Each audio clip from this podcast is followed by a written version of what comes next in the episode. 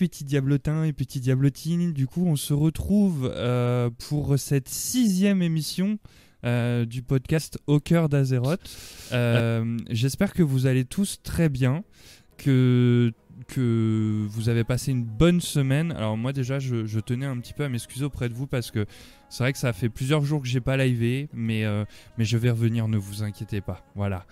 Euh, donc comme d'habitude, euh, on va vous présenter euh, le comment le l'émission donc le podcast entièrement dédié à l'univers de World of Warcraft.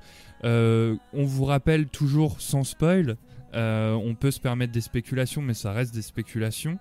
Donc ce soir, on va traiter donc l'univers de l'histoire du Bastion. D'accord euh, Je vais maintenant vous présenter les participants avec lesquels nous sommes réunis ce soir, avec en prime un invité surprise. Tout d'abord, je laisse la parole à Virus Artis. Bonsoir, je suis Virus Artis, euh, d'équilibre euh, du serveur Champ Éternel, GM de la guilde Koala des Enfers, Red Lead, et GM depuis quelques années maintenant, pour ce soir, pour vous accompagner sur ce petit stream podcast. Merci Virus. Nous recevons également Xantine. Et du coup, c'est Xantine. Du coup, je ne suis pas présent à l'écran parce que je n'ai toujours pas de PC pour pouvoir jouer. Mais sinon, je fais partie de la communauté de Crofel. Bah, bah Crofel, je vais te laisser te, te présenter. Pas de problème. Alors, bah, moi, c'est Crofel. Hein. vous, me, vous me connaissez. Toujours, euh, toujours main euh, démoniste démonologie. Euh, ma, classe de cœur. Hein. de toute façon, vous, vous savez très bien que, que, je défends cette classe et cette spécialisation qui, qui est très, très sous-jouée. Voilà. Je vais laisser ensuite Pastèque se présenter. Coucou Bah, du coup, Pastèque, druide heal qui ne sert pas forcément à grand chose. Et surtout, chasseuse de monture. Voilà et puis donc ce soir, je vous, je vous ai dit tout à l'heure qu'on avait un invité euh, de prestige. On a donc avec nous ce soir Vava, alias Terbe, à l'écran, que je laisse se présenter maintenant. Alors, invité de prestige, je suis pas sûr, hein, vraiment. Moi, c'est Vava. Euh, je joue à WoW depuis, euh, depuis, alors sur les versions office depuis début, début Légion, je dirais. Et de manière vraiment casual, genre je vais dessus, je joue, je, m'en vais, je reviens, etc.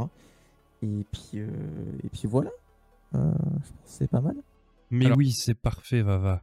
Aussi, ce soir avec nous, nous avons notre chère narratrice en chef, Aldea. Donc Aldea, euh, toujours chasseuse BM, toujours depuis MOP et toujours aussi passionnée de l'or et de monture. Très bien, alors euh, je laisse la parole à Virus qui va nous présenter le programme de ce soir. Eh bien, encore bonsoir. Donc pour ce soir, sur ce petit podcast où vous nous accompagnez, euh, nous allons aborder le magnifique continent de Bastion et nous lui représenter un petit peu son histoire en abordant les différents chapitres, à savoir l'appel de l'éternité, suivi du creuset de l'aspirante. Nous nous rendrons ensuite au temple de la pureté afin de faire une petite chasse aux souvenirs. Découvrons le magnifique assistant personnel qui nous sera octroyé et partons en quête de courage afin de découvrir un royaume déchiré. Aldea, je te laisse faire le petit rappel de la dernière fois et des événements avant qu'on enchaîne sur notre petit podcast. Bonne soirée à tous et en avant Mais avant tout ça, une petite surprise pour vous. Crofel, à toi. Alors, comme euh, vous le savez peut-être, ce soir on va, on va vous, on, vous réserve une surprise. Donc je voulais juste euh, savourer ça. On vous, on vous révèle notre, notre nouveau logo, donc qui a été réalisé par Pastèque. Voilà, je vous mets ça et profitez. Virus Artis, Aldea et Crofel vous présentent le nouveau logo de Hawker d'Azeroth qui a été réalisé par Pastèque. N'hésitez donc pas à découvrir notre podcast entièrement dédié à l'univers de World of Warcraft. Rejoignez nos lives un samedi soir sur deux et suivez-nous sur les réseaux. Merci pour le soutien. N'hésitez pas à partager l'info autour de vous et on vous dit à bientôt. Et voilà pour donc du coup ce, nouveau logo euh, de Hawker d'Azeroth qui a été entièrement réalisé par Pastèque. Donc euh, n'hésitez pas à, réagir dans le chat. Je voulais euh, remercier le, grand fifou de Vava qui vient de, de ce, euh, de ce sub à la chaîne. Donc merci beaucoup Vava pour, pour ton sub. Est-ce que, je peux- est-ce que je peux dire un truc, une petite anecdote par rapport à ce sub? Vas-y. J'ai voulu sub au moment où tu, tu voulais me présenter, histoire Oui. que ça fasse une arrivée stylée. Sauf que bah, j'ai j'ai fail en fait et il a Ah. fallu autoriser le paiement, la transaction. Et sauf que j'ai pas fait gaffe, du coup, bah, la première transaction s'est annulée. Du coup, Ah techniquement, j'ai sub deux fois. Voilà. Ok, d'accord. Bah, en tout cas, merci beaucoup, mais t'étais pas obligé, c'est super gentil. Euh, bienvenue aussi euh, à vous tous. hein. J'ai vu qu'il y avait euh, The Fairly Godmother, Juan, Kialrus, donc n'hésitez pas à réagir par rapport au, logo. Et donc, je pense d'ici demain, vous pourrez retrouver sur tous les réseaux. Donc, vous avez aussi. Euh, toutes les 10 minutes euh, les, réseaux qui vont apparaître entre, entre Vava et moi. Voilà, il y a, de- y a de la place, c'est- fait pour ça. Euh, juste, juste là, voilà. et donc, et donc voilà, tout- toutes les 10 minutes. Et donc, n'hésitez pas à nous suivre sur les réseaux. Et on va donc attaquer ce, ce nouveau podcast. Voilà, je te repasse la main, Aldé. Allez, donc on va se faire un petit rappel des événements qui nous ont menés à Bastion. Donc juste pour reprendre assez rapidement, on a été convoqué par Bolvar, un Bolvar qui n'est plus vraiment le roi Lige puisque son casque a été cassé par Sylvanas. Et il nous parle de notre devoir de sauver notre monde. Enfin, on a l'habitude, hein, c'est c'est comme d'hab quoi. On traverse le voile, on se retrouve dans l'antre, on y retrouve euh, nos amis, nos chefs de faction, on trouve Sylvanas et le geôlier. Apparemment, c'est pas une ambiance euh, super festive là-bas. On arrive à s'échapper, mais on laisse nos copines là-bas. Et nous, on arrive à Oribos, on découvre donc la capitale euh, de l'ombre terre et on nous présente un peu le système, comment ça marche, avec l'arbitre qui décide où vont les âmes, qui les dirige vers les régions. On apprend aussi que l'arbitre, il n'est pas super en forme, qu'il y a une pénurie d'anima, que bon, apparemment toutes les âmes finissent dans l'antre, enfin c'est vraiment pas joyeux, joyeux comme début d'extension. Et euh, au fur et à mesure qu'on raconte un peu à tous ceux qu'on croise euh, tout ce qui nous est arrivé, euh, les, les dirigeants de Ribos commencent à nous dire que c'est bizarre, ces entreliges qui ont enlevé nos chefs de faction, euh, elles ressemblent quand même beaucoup à des Kyrian, mais en noir, et puis jamais avec des chaînes normalement, et tout, c'est un peu bizarre. Mais puisque c'est comme ça, on a qu'à aller enquêter euh, à Bastion, ce qui est la région où il y a les Kyrian. Du coup, c'est parti, on part à Bastion, et euh, l'aventure commence ici on nous précise bien avant de partir, avant de prendre le fly qui nous amène à Bastion, que euh, il faut absolument demander à parler à l'archonte. On ne sait pas vraiment qui est l'archonte, mais apparemment c'est le grand chef. Et il faut absolument qu'on dise qu'on veut parler à l'archonte tout de suite, tout de suite. On nous explique juste que c'est un des éternels qui administre l'ombre terre au même titre que l'arbitre administre Oribos. Bon, si quelqu'un peut nous mettre sur la voie de vérité, euh, c'est bien elle. Donc, on y va, on arrive au vestibule de l'éternité, tout au sud de Bastion, et il y a un être bleu Cléa, qui est assis au milieu du temple, qui se lève en nous voyant, qui s'exclame super joyeusement que le passage est à nouveau ouvert, que c'est génial.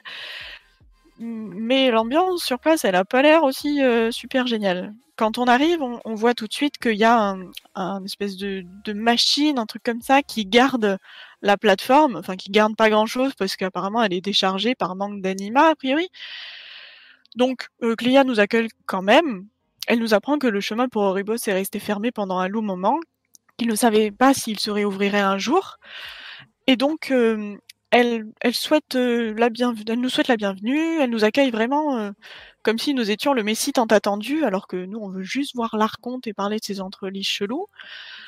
Elle nous explique que euh, vraiment notre âme doit être noble pour que nous arrivions ici, euh, que les prouesses réalisées de notre vivant nous ont valu un auguste destin dans l'au-delà.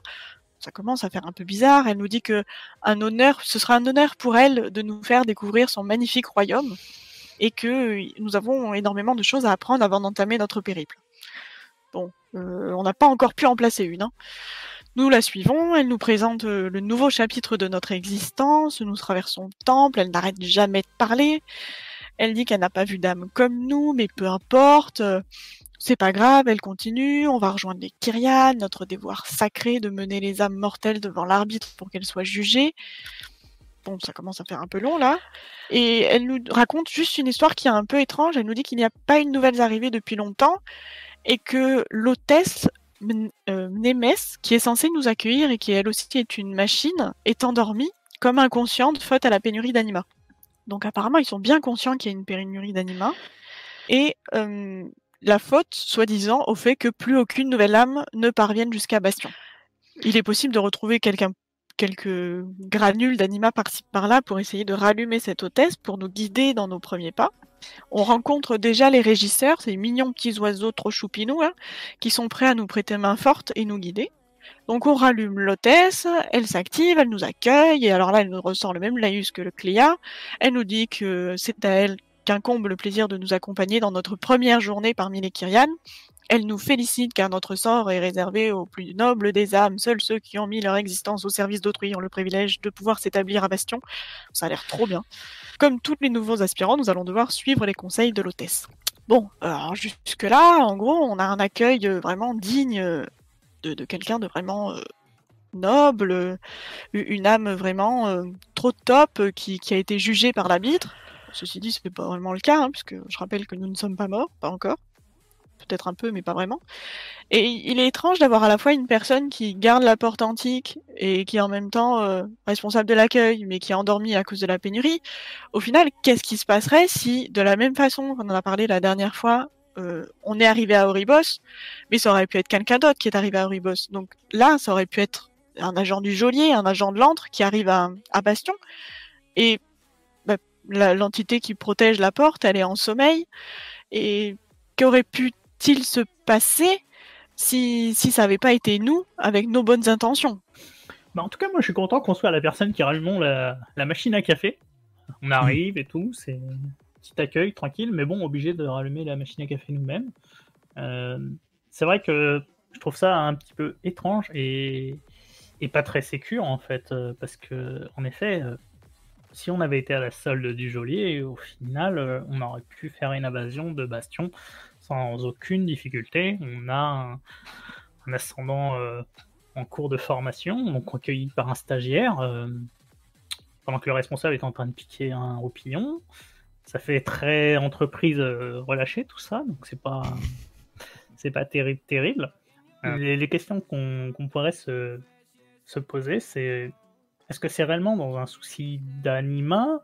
Est-ce que l'anima qui, qui leur manque, comme on le verra un petit peu plus tard, au final, quelques bestioles euh, du bastion euh, en sont dotées, donc peut-être euh, aurait-il pu agir différemment sur, euh, sur leur gestion de, de l'anima. Mais en tout cas, la Terre elle-même n'a pas l'air hyper désolée. Au final, c'est très lumineux, c'est très. C'est encore joli, quoi. Il n'y a pas trop. On sent pas le désespoir ni une pénurie réellement d'anima. C'est juste que tout s'est figé, en fait. Euh, Et par rapport à ce que tu dis au niveau de l'anima, euh, ils, ils le savent peut-être pas, en fait, que les créatures, elles ont aussi, euh, tu vois, peut-être ingurgité de l'anima ou des choses comme ça. Pour moi, l'anima, c'est vraiment le flux d'âme de, de, de- de- des zones qui fait que l'anima. Euh, qu'il n'y ait pas de pénurie. Là, du coup, euh, comme on, en a parlé sur l'émission précédente, l'arbitre est en sommeil, donc du coup, il ne fait plus son travail. Donc du coup, les âmes n'arrivent plus euh, dans, les, dans quatre zones, à savoir donc Bastion, euh, Sylvarden et Revendreth. Donc du coup, c'est dû à ça la pénurie d'anima. Euh, après, c'est vrai que comme tu dis, c'est très luxuriant, ça fait très paradis, ça fait voilà, c'est un peu le cliché euh, collé à Bastion, je trouve. Euh, mais c'est vrai Ouais, non, fait, mais c'est vrai qu'au final, on se dit pas, il y a une pénurie, quoi. Il y a pas, on sent pas de désespoir ou, ou un quelconque manque quand on, quand on arrive. La première chose qu'on voit, c'est bah, c'est quand même un paysage assez paradisiaque. On est accueilli par euh, quelqu'un qui est relativement en forme. euh, ça, ça laisse pas planer un manque euh, d'anima, en tout cas, de, de prime Après. Après, on sait pas à quel niveau de pénurie ils sont. Genre, est-ce qu'ils commencent à en manquer parce que ça fait des grosses réserves ou est-ce qu'ils sont en, en total Bah, après, je pense que quand tu parles de pénurie, c'est déjà qu'il y a un moment où, où c'est la merde en fait. Mais c'est vrai que quand tu arrives à Bastion, en fait, ça fait, ça fait plus genre. euh, Ouais, bah tout, tout se passe bien en fait. Genre, juste il y a le boss qui pique, un, qui pique un roupillon et tout va bien en fait. C'est tout. Enfin, ça donne cette impression-là. C'est ça, bien, mais- exactement, exactement. tout va bien, mais t'as l'impression que c'est un gros stop quand même, quoi. Que c'est pas leur habitude, c'est pas comme ça que ça devrait se passer, quoi. Puisque En fait, on Cléa dirait le une dit, entreprise en On est, RTT. on est le contrôleur, voilà, on est le contrôleur et en fait, euh, bonjour, on vient ça. faire un contrôle. Ah, attendez, je vais, je suis le stagiaire, je vais réveiller mon chef. est en train de c'est- dormir. c'est un peu ça, quoi. Mais c'est complètement ça en fait. Ça, ça donne pas vraiment euh, cette ambiance. euh, c'est la pénurie, c'est la merde. OMG, aidez-moi. Parce que En vrai, si ça se trouve, genre, ils avaient juste beaucoup de réserves et ils ont ils sont dit mince, l'anima n'arrive plus. Bon, ben qu'est-ce qu'on fait? Ben on coupe, euh, genre on coupe genre les trucs les plus, les moins importants euh, pour euh, que ça consomme moins et on voit le temps que ça tient. C'est les chefs qui consomment le plus apparemment. je, je pense que c'est ça parce que c'est- je pense pas que ce qui enfin je pense pas que ce qui s'est passé dans les zones ils ont ils en ont eu vent en fait de, de ça Euh, alors peut-être l'Arcon tout ça mais il veut elle elle veut peut-être pas non plus euh, euh, comment on appelle ça euh, euh, sa- son, peuple, euh, enfin voilà, ce- le- le- les gens de les, personnages de Bastion. Euh, et donc la question que, tu as soulevée là, Aldé, est intéressante parce que c'est vrai que si c'était pas nous qui, qui, aurait popé comme ça, qui, qui serait passé par la porte et qui serait arrivé, comment ça se serait passé pour eux. Je pense qu'ils se seraient pris une grosse déculottée et, euh, et, et à mon avis ils ne sont pas au courant de, de ça que l'arbitre. Alors ils ont dû se douter parce que du coup ils disent bah mince il n'y a plus personne qui arrive c'est pas normal.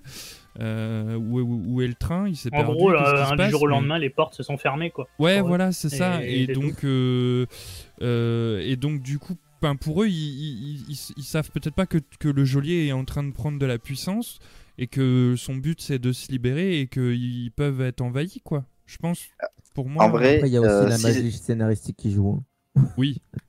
Après, Il y a euh, aussi s'ils étaient au, je- alors là, ce qui appuie sur le fait qu'ils soient, qu'ils sont pas au courant pour le geôlier et tout ça, c'est que déjà, quand ça arrive, ils sont, ils sont calmes, hein, c'est tranquille. J'ai pas, ah tiens, il y a quelqu'un.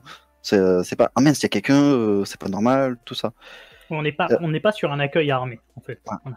Et euh, en plus, si ça se trouve, ils sont pas poser de questions sur le fait qu'il y ait personne, parce qu'en fait, si ça se trouve, euh, bah, le bastion, c'est quand même assez, ça a l'air d'être assez dur d'y rentrer. C'est les âmes les plus vertueuses. Peut-être qu'ils se sont dit, bah, ça se trouve, il y a plus personne de digne euh, aux yeux de l'arbitre pour rentrer.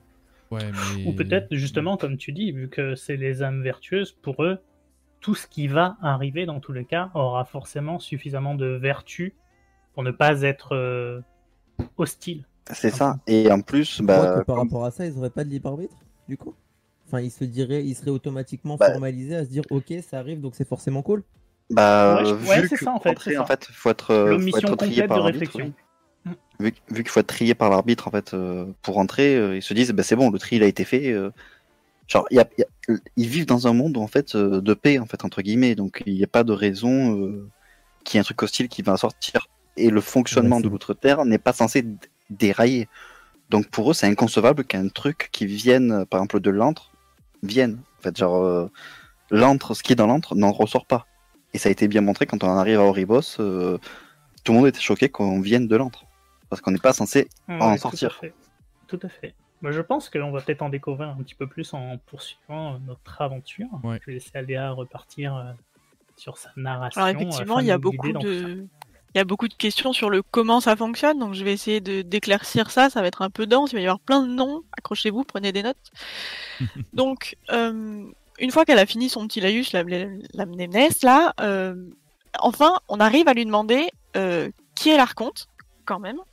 Donc elle nous explique que c'est le pilier fondateur des éternels, que l'archonte administre notre, son royaume et se dévoue corps et âme à son auguste tâche.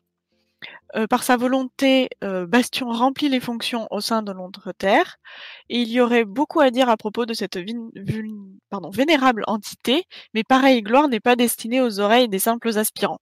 Donc là, on vient de se faire reléguer euh, en 2-2. Euh, Quand nous, aurons obtenu nos ailes, nous aurons peut-être l'honneur de la rencontrer. Bon, les gars, c'est mal barré. Donc on a juste un petit, un écriteau technique qui nous explique qu'en fait, au sein de Bastion, il y a plusieurs temples. Chaque temple est dirigé par un parangon, que ces êtres vénérables incarnent l'expression ultime de leurs vertus respectives et sont responsables du bien-être et de l'entraînement des aspirants pénétrant sur leur domaine. Donc il y a par exemple le temple de la pureté sous la garde de Vésiphone, connu pour sa grâce et sa compassion, le temple du courage sous la garde de Xiandria, connu pour sa volonté indomptable et sa force inébranlable, le temple de l'humilité, sous la garde de Kyrus, connu pour sa clairvoyance et sa nature affable, le temple de la sagesse sous la garde de Ténios, connu pour sa persévérance et sa lucidité, le temple de la loyauté sous la garde de Deva, connu pour sa fidélité sans faille à son peuple et à l'archonte. En gros, chacun d'eux euh, a choisi parmi les plus serviteurs du temple une main pour l'aider dans sa tâche. Donc, dans, dans l'architecture, si vous voulez, dans, on a l'arbitre qui est tout en haut. Sur chaque temple, on a un grand chef qui serait le parangon, et on a l'assistant du grand chef qui serait sa main. En gros, euh, c'est ça. Et au cours de notre périple pour euh, achever euh, notre transformation euh, et notre ascension, comme ils disent, on va passer par chacun des temples et nous allons euh, rencontrer chacune de ces personnes pour euh, réussir leur rite d'initiation. On nous présente donc ensuite l'archonte, un peu plus précisément, qui s'appelle Kirestia l'aîné, l'archonte de Bastion qui, qui préside aux destinées de ce royaume depuis que l'ombre terre existe. Elle est un exemple, un phare dans les ténèbres pour tous les aspirants et les transcendés. Sa lumière illumine la voie que vous suivez aujourd'hui. Sa volonté maintient la cohésion de Bastion. Sa sagesse infinie nous protège tous pour l'éternité. Elle nous attend au bout de cette longue route, car c'est elle qui vous accordera le don du vol et qui nous confiera le plus sacré de nos devoirs. Il ne fait aucun doute que le regard de l'archonte est sur nous en ce moment même. C'est c'est un peu... euh, Enfin, moi, ça me... Pas trop, hein. Bah, ça fait un peu ensuite, sectaire encore. Ah, c'est- bon, moi, on est au-delà de la secte, hein, pour C'est le un moment. peu dur, c'est un peu dur. Voilà. Donc ensuite, on nous présente les régisseurs, qui sont l'incarnation de l'anima sur Bastion, euh, qui n'aiment rien tant qu'assister les Kyrians dans leurs tâches quotidiennes. Donc euh, ils kiffent être des esclaves, en gros. Et euh, les centurions, ensuite, qui sont des assemblages alimentés par l'anima, qui remplissent de nombreuses fonctions pour le bastion. Ils entraînent les aspirants, ils défendent les terres, ils accomplissent euh, aux besoins différentes besognes. Et certains sont spécialisés, comme la Mnémès, euh, qui sont dépositaires des connaissances des archives. Bon, là, on, l'arrête et on lui dit qu'il doit y avoir une erreur quand même et que c'est pas, pas ça, c'est pas pour nous. On veut pas faire l'ascension et tout ça, on veut juste voir l'archonte. Bon, il nous répond que ne, ne. Elle est consciente que le passage de vie à trépas peut sembler abrupt, qu'une telle transition est parfois difficile à accepter, que nous sommes nombreux à nous interroger quant à la nature de notre nouvelle existence, que nous devons profiter de ce moment pour assimiler notre mort et faire la paix avec euh, notre réalité nouvelle. Et une fois ceci fait, nous pourrons passer à notre initiation vers l'ascension. Alors euh, on essaye de lui redire que vraiment, on n'est pas mort, vraiment euh, pas encore. Et elle comprend vraiment pas. Elle nous demande mais de quel monde, de quel système, de quelle entité, de quel royaume, de quelle dimension existentielle nous provenons. Alors là, ce qui est marrant, c'est qu'en fonction de nos races, on a différentes réponses, euh, à savoir Azeroth, euh, Draenor, Argus, euh, voilà.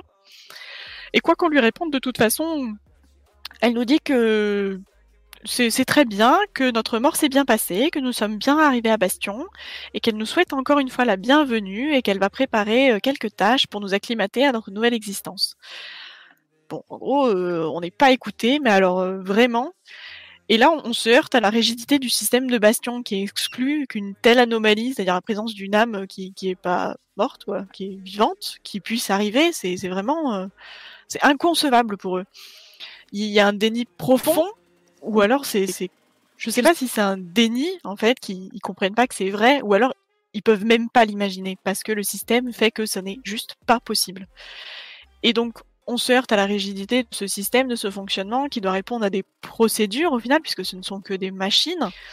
Qu'est-ce que vous pensez d'un, d'un fonctionnement euh, tel quel? Est-ce que c'est positif pour l'ombre terre, négatif, ou est-ce que c'est pour se protéger?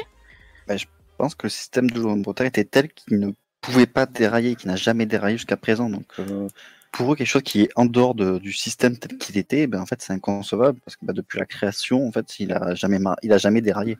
Donc là, on leur dit un truc. Il est, qui... il est très machinal, en fait. C'est juste très machinal, beaucoup trop procédurier. Alors, après, c'est sûr que, en gros, ça va envisager toutes les possibilités et amener des réponses adaptées à chaque situation.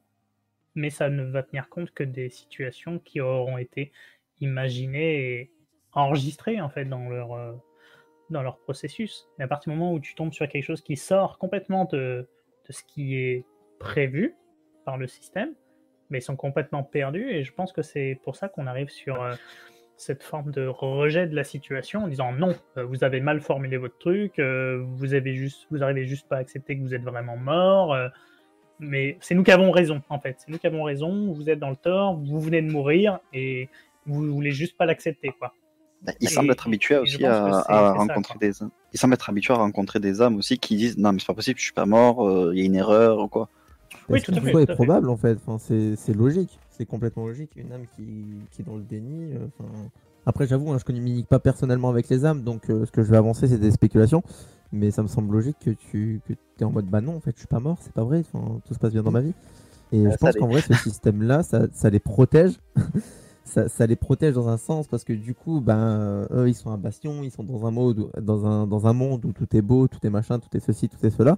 Mais d'un autre côté, euh, ça les dessert en fait parce que bah, du coup, ils sont pas préparés à ça et quand ça leur arrive, bah, là, ça va que c'était nous, tu vois, qu'on est des gigabros, qu'on gère de ouf et qu'on est des âmes ultra pures ou je sais pas quoi.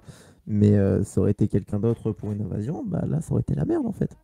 Bah oui, ils ont pas prévu le basculement, euh, le, fait que l'arbitre euh, ne pouvait plus faire son travail et que du coup, euh, du coup, bah il y y ait des âmes euh, moins nobles qui arrivent au bastion.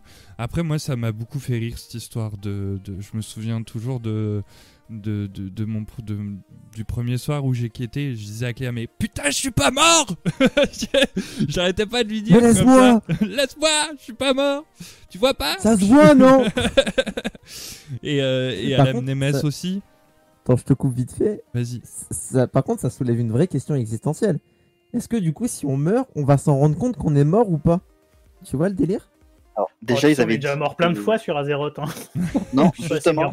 Ça s'appelle un jeu vidéo. alors ils ont justifié ça euh, toutes les morts que t'as en jeu tout ça en fait Après, moi, je, pas vraiment mort faire une petite réflexion. Je pense que quand Crofel est arrivé, ils l'ont pris pour un petit oiseau, à mon avis. Mais oh Laissez mon gnome tranquille cette, euh, cette haine envers les gnomes, c'est quand même dingue, hein, quand même. hein. C'est quand même dingue. Non, mais après... Il y a euh, un c'est moment, la tu vas être du mépris. prends un nain en fait. après, après euh, euh, moi, ça, enfin voilà, ça m'a beaucoup fait rire et, et- et comme je disais, j'arrêtais pas de dire, mais non, je suis pas mort, je je suis vivant, vous le voyez pas. Et, et c'est vrai que, c'est vrai que je pense, enfin, ils ont, ils ont juste pas prévu ça et euh, et on en reparlera euh, plus tard. euh, euh, quand, on, quand on traitera de Maldraxxus, Euh, mais euh, on, verra que par contre euh, à Maldraxxus ils ont, ils ont prévu un petit peu le basculement de tout ça, mais on, en parlera dans la, dans la prochaine émission. Si je me trompe pas, c'est Maldraxxus. Donc, donc voilà. Mais c'est vrai que du coup, oui, ils ont, ils ont un rouage. C'est un peu voilà la routine, ça se passe comme ça et il peut pas y avoir un scénario, un scénario B. Donc notre, je pense que voilà notre, notre but c'est de bah, de leur prouver que si, il peut y avoir un scénario B, quoi, et que et qu'il est en train de se passer. Voilà. Après, Comme moi, depuis la création c'est jamais arrivé ce scénario euh, c'est compliqué à comprendre pour comprends eux Moi, quand je suis arrivé, j'étais tellement un être magnifique et exceptionnel qu'ils n'ont pu croire que j'étais mort en fait. Je les comprends. Ils m'ont même dit, poto, on va te remplacer par notre chef. J'ai Et- dit non, quand même, calmez-vous.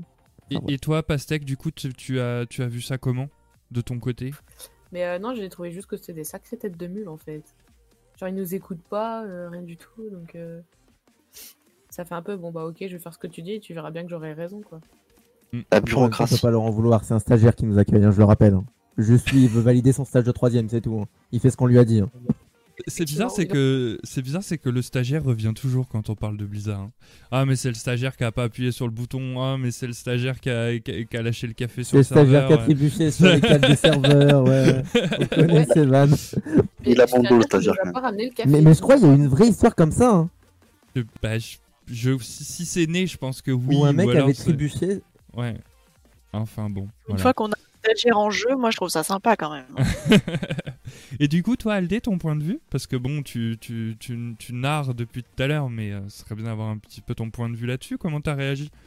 Moi j'étais comme vous, j'étais en train de gueuler sur mon écran, mais je suis pas mort, je suis pas mort, tu vois pas que je suis pas mort. Mais ça veut dire que déjà on s'en rend pas compte.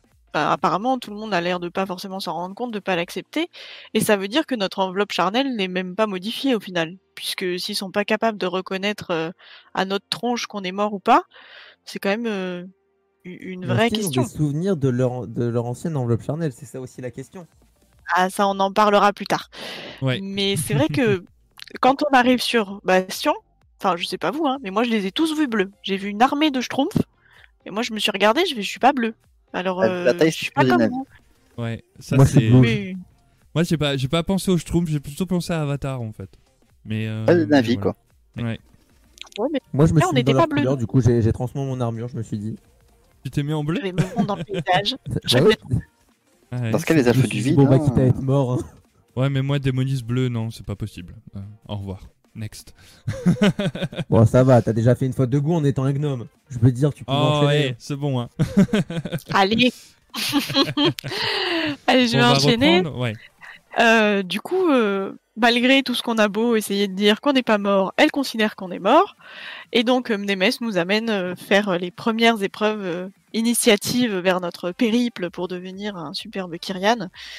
Donc, euh, on a quatre relais à, à visiter. La première étape, euh, le relais euh, nord-ouest, nous, nous présente en tant que nouvel aspirant qu'on va apprendre les vertus de la pureté, du courage, de l'humilité, de la sagesse, de la loyauté. Je rappelle qu'on est quand même les champions d'Azeroth, qu'on a sauvé Azeroth 10 millions de fois, mais bon, quand même.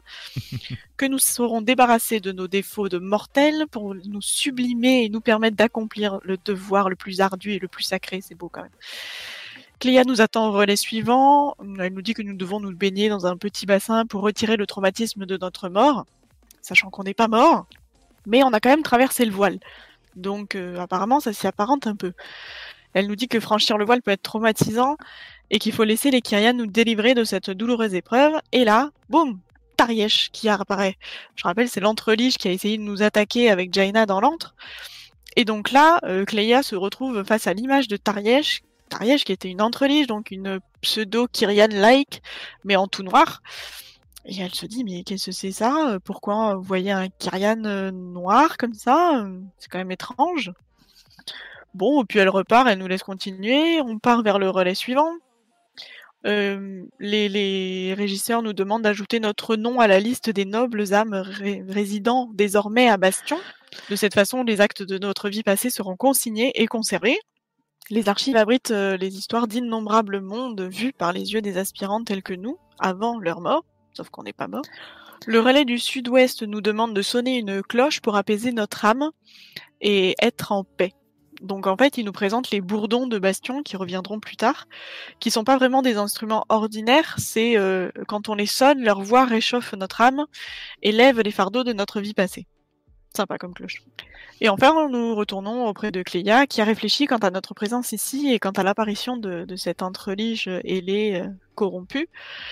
Bon, il lui apparaît clairement que nous ne sommes pas une âme euh, comme celle qui arrive habituellement. C'est déjà un pas. hein. Elle ignore ce que nous faisons parmi eux, mais est ce que nous espérons accomplir. Alors, c'est un peu sans précédent, cette incertitude.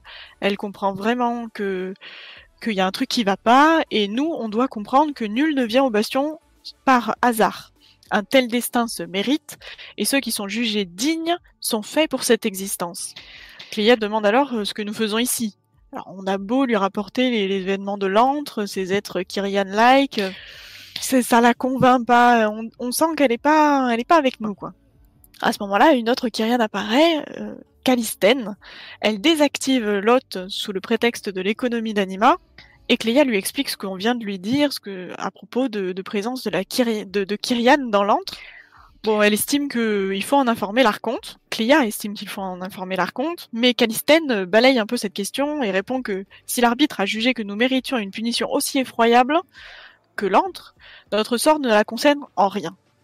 Cléa précise que ces, étranges Kyrians euh, ne sont pas prisonniers a priori, mais qui sont consentants et que euh, cela mérite une audience quand même. Il se passe quelque chose.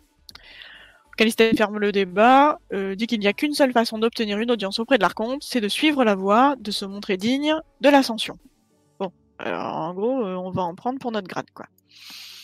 On a passé les premières épreuves, euh, dignes d'un entretien d'embauche un peu trop invasif quand même. on commence enfin à nous écouter sans vraiment rejeter ce que l'on dit, quand même un peu. Cette Calistène, elle a pas vraiment l'air au courant de l'état de l'arbitre, parce que l'arbitre ne décide plus grand chose depuis un moment, mais ça a pas l'air de, non, ça a pas l'air de monter. Est-ce que cette information a pu être gardée secrète volontairement par Oribos pour se préserver, ou est-ce que au contraire, il n'existe aucun moyen de communiquer entre les zones, et donc Oribos ne pouvait pas communiquer l'état de l'arbitre euh, à Bastion et aux autres zones. Et ce manque d'infos pourrait expliquer leur méfiance face à nous et face à nos propos. Qu'est-ce que vous en pensez? Moi, je veux juste dire un truc. À ce moment-là, on est en mode Enfin, tu nous écoutes Voilà. C'est ça. Enfin, tu. Voilà, tu comprends un petit peu qu'on n'est pas, qu'on n'est pas comme vous. Voilà, c'était mon moi, intervention. je- ça marche. Je, je pense, enfin, ce que je trouve assez étrange dans tout ça, c'est que on, on nous explique qu'il y a un chef quand même à, à Bastion et qu'il est censé avoir euh, suffisamment de proximité avec, euh, avec l'arbitre. Et là, en fait, on se retrouve justement dans cette situation où il y a beaucoup de choses qui sont un peu incompréhensibles, où on nous fait un peu la morale sur euh, il faut d'abord que vous vous éleviez, il faut que. Et et il y a vraiment ce blocage de communication, justement, comme, euh, comme tu le dis.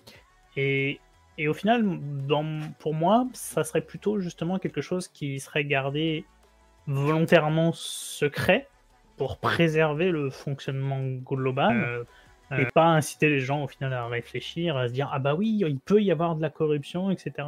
euh, et pour, au final, pourquoi ils, ils, vous- ils accepteraient eux-mêmes en fait euh, d'être corrompus ou pourquoi, euh, pourquoi on en arrive là tout simplement? C'est vrai que c'est assez étrange en fait. Et ça nous appelle à beaucoup beaucoup de choses justement. Et c'est ça que je trouve vraiment sympa en tant que joueur justement, c'est qu'on nous amène sur des voies qu'on n'a pas l'habitude. Après, là, tu parles de corruption, mais ils- euh, dans leur système, ils sont tellement dans des zones sacrées, en fait, avec un système. euh, alors, Ah oui, tout à fait. Pour eux, la en fait, corruption, c'est pas possible en fait. C'est ça, ça, ça n'existe pas. Alors, si tu arrives là, c'est que tu es déjà vertueux. Bon, tu as quelques défauts et tout, parce que la perfection n'existe pas. On est là pour te nettoyer, et tu vas être encore plus parfait que ce que tu étais, quoi. Genre, euh, Ouais, c'est ça, le, le- le terme sublimé, quoi. C'est. ouais. ah, c'est ça. Malgré tout, ils ont pensé à créer un temple de la loyauté. Donc ça veut dire que même si des fois il y a quelques doutes, on peut peut-être aller là-bas et se dire ok, ça va mieux, merci. Du coup, ça- ouais, du coup, ça veut dire qu'ils envisagent le doute. Bah, et ils le euh, combattent. Ouais.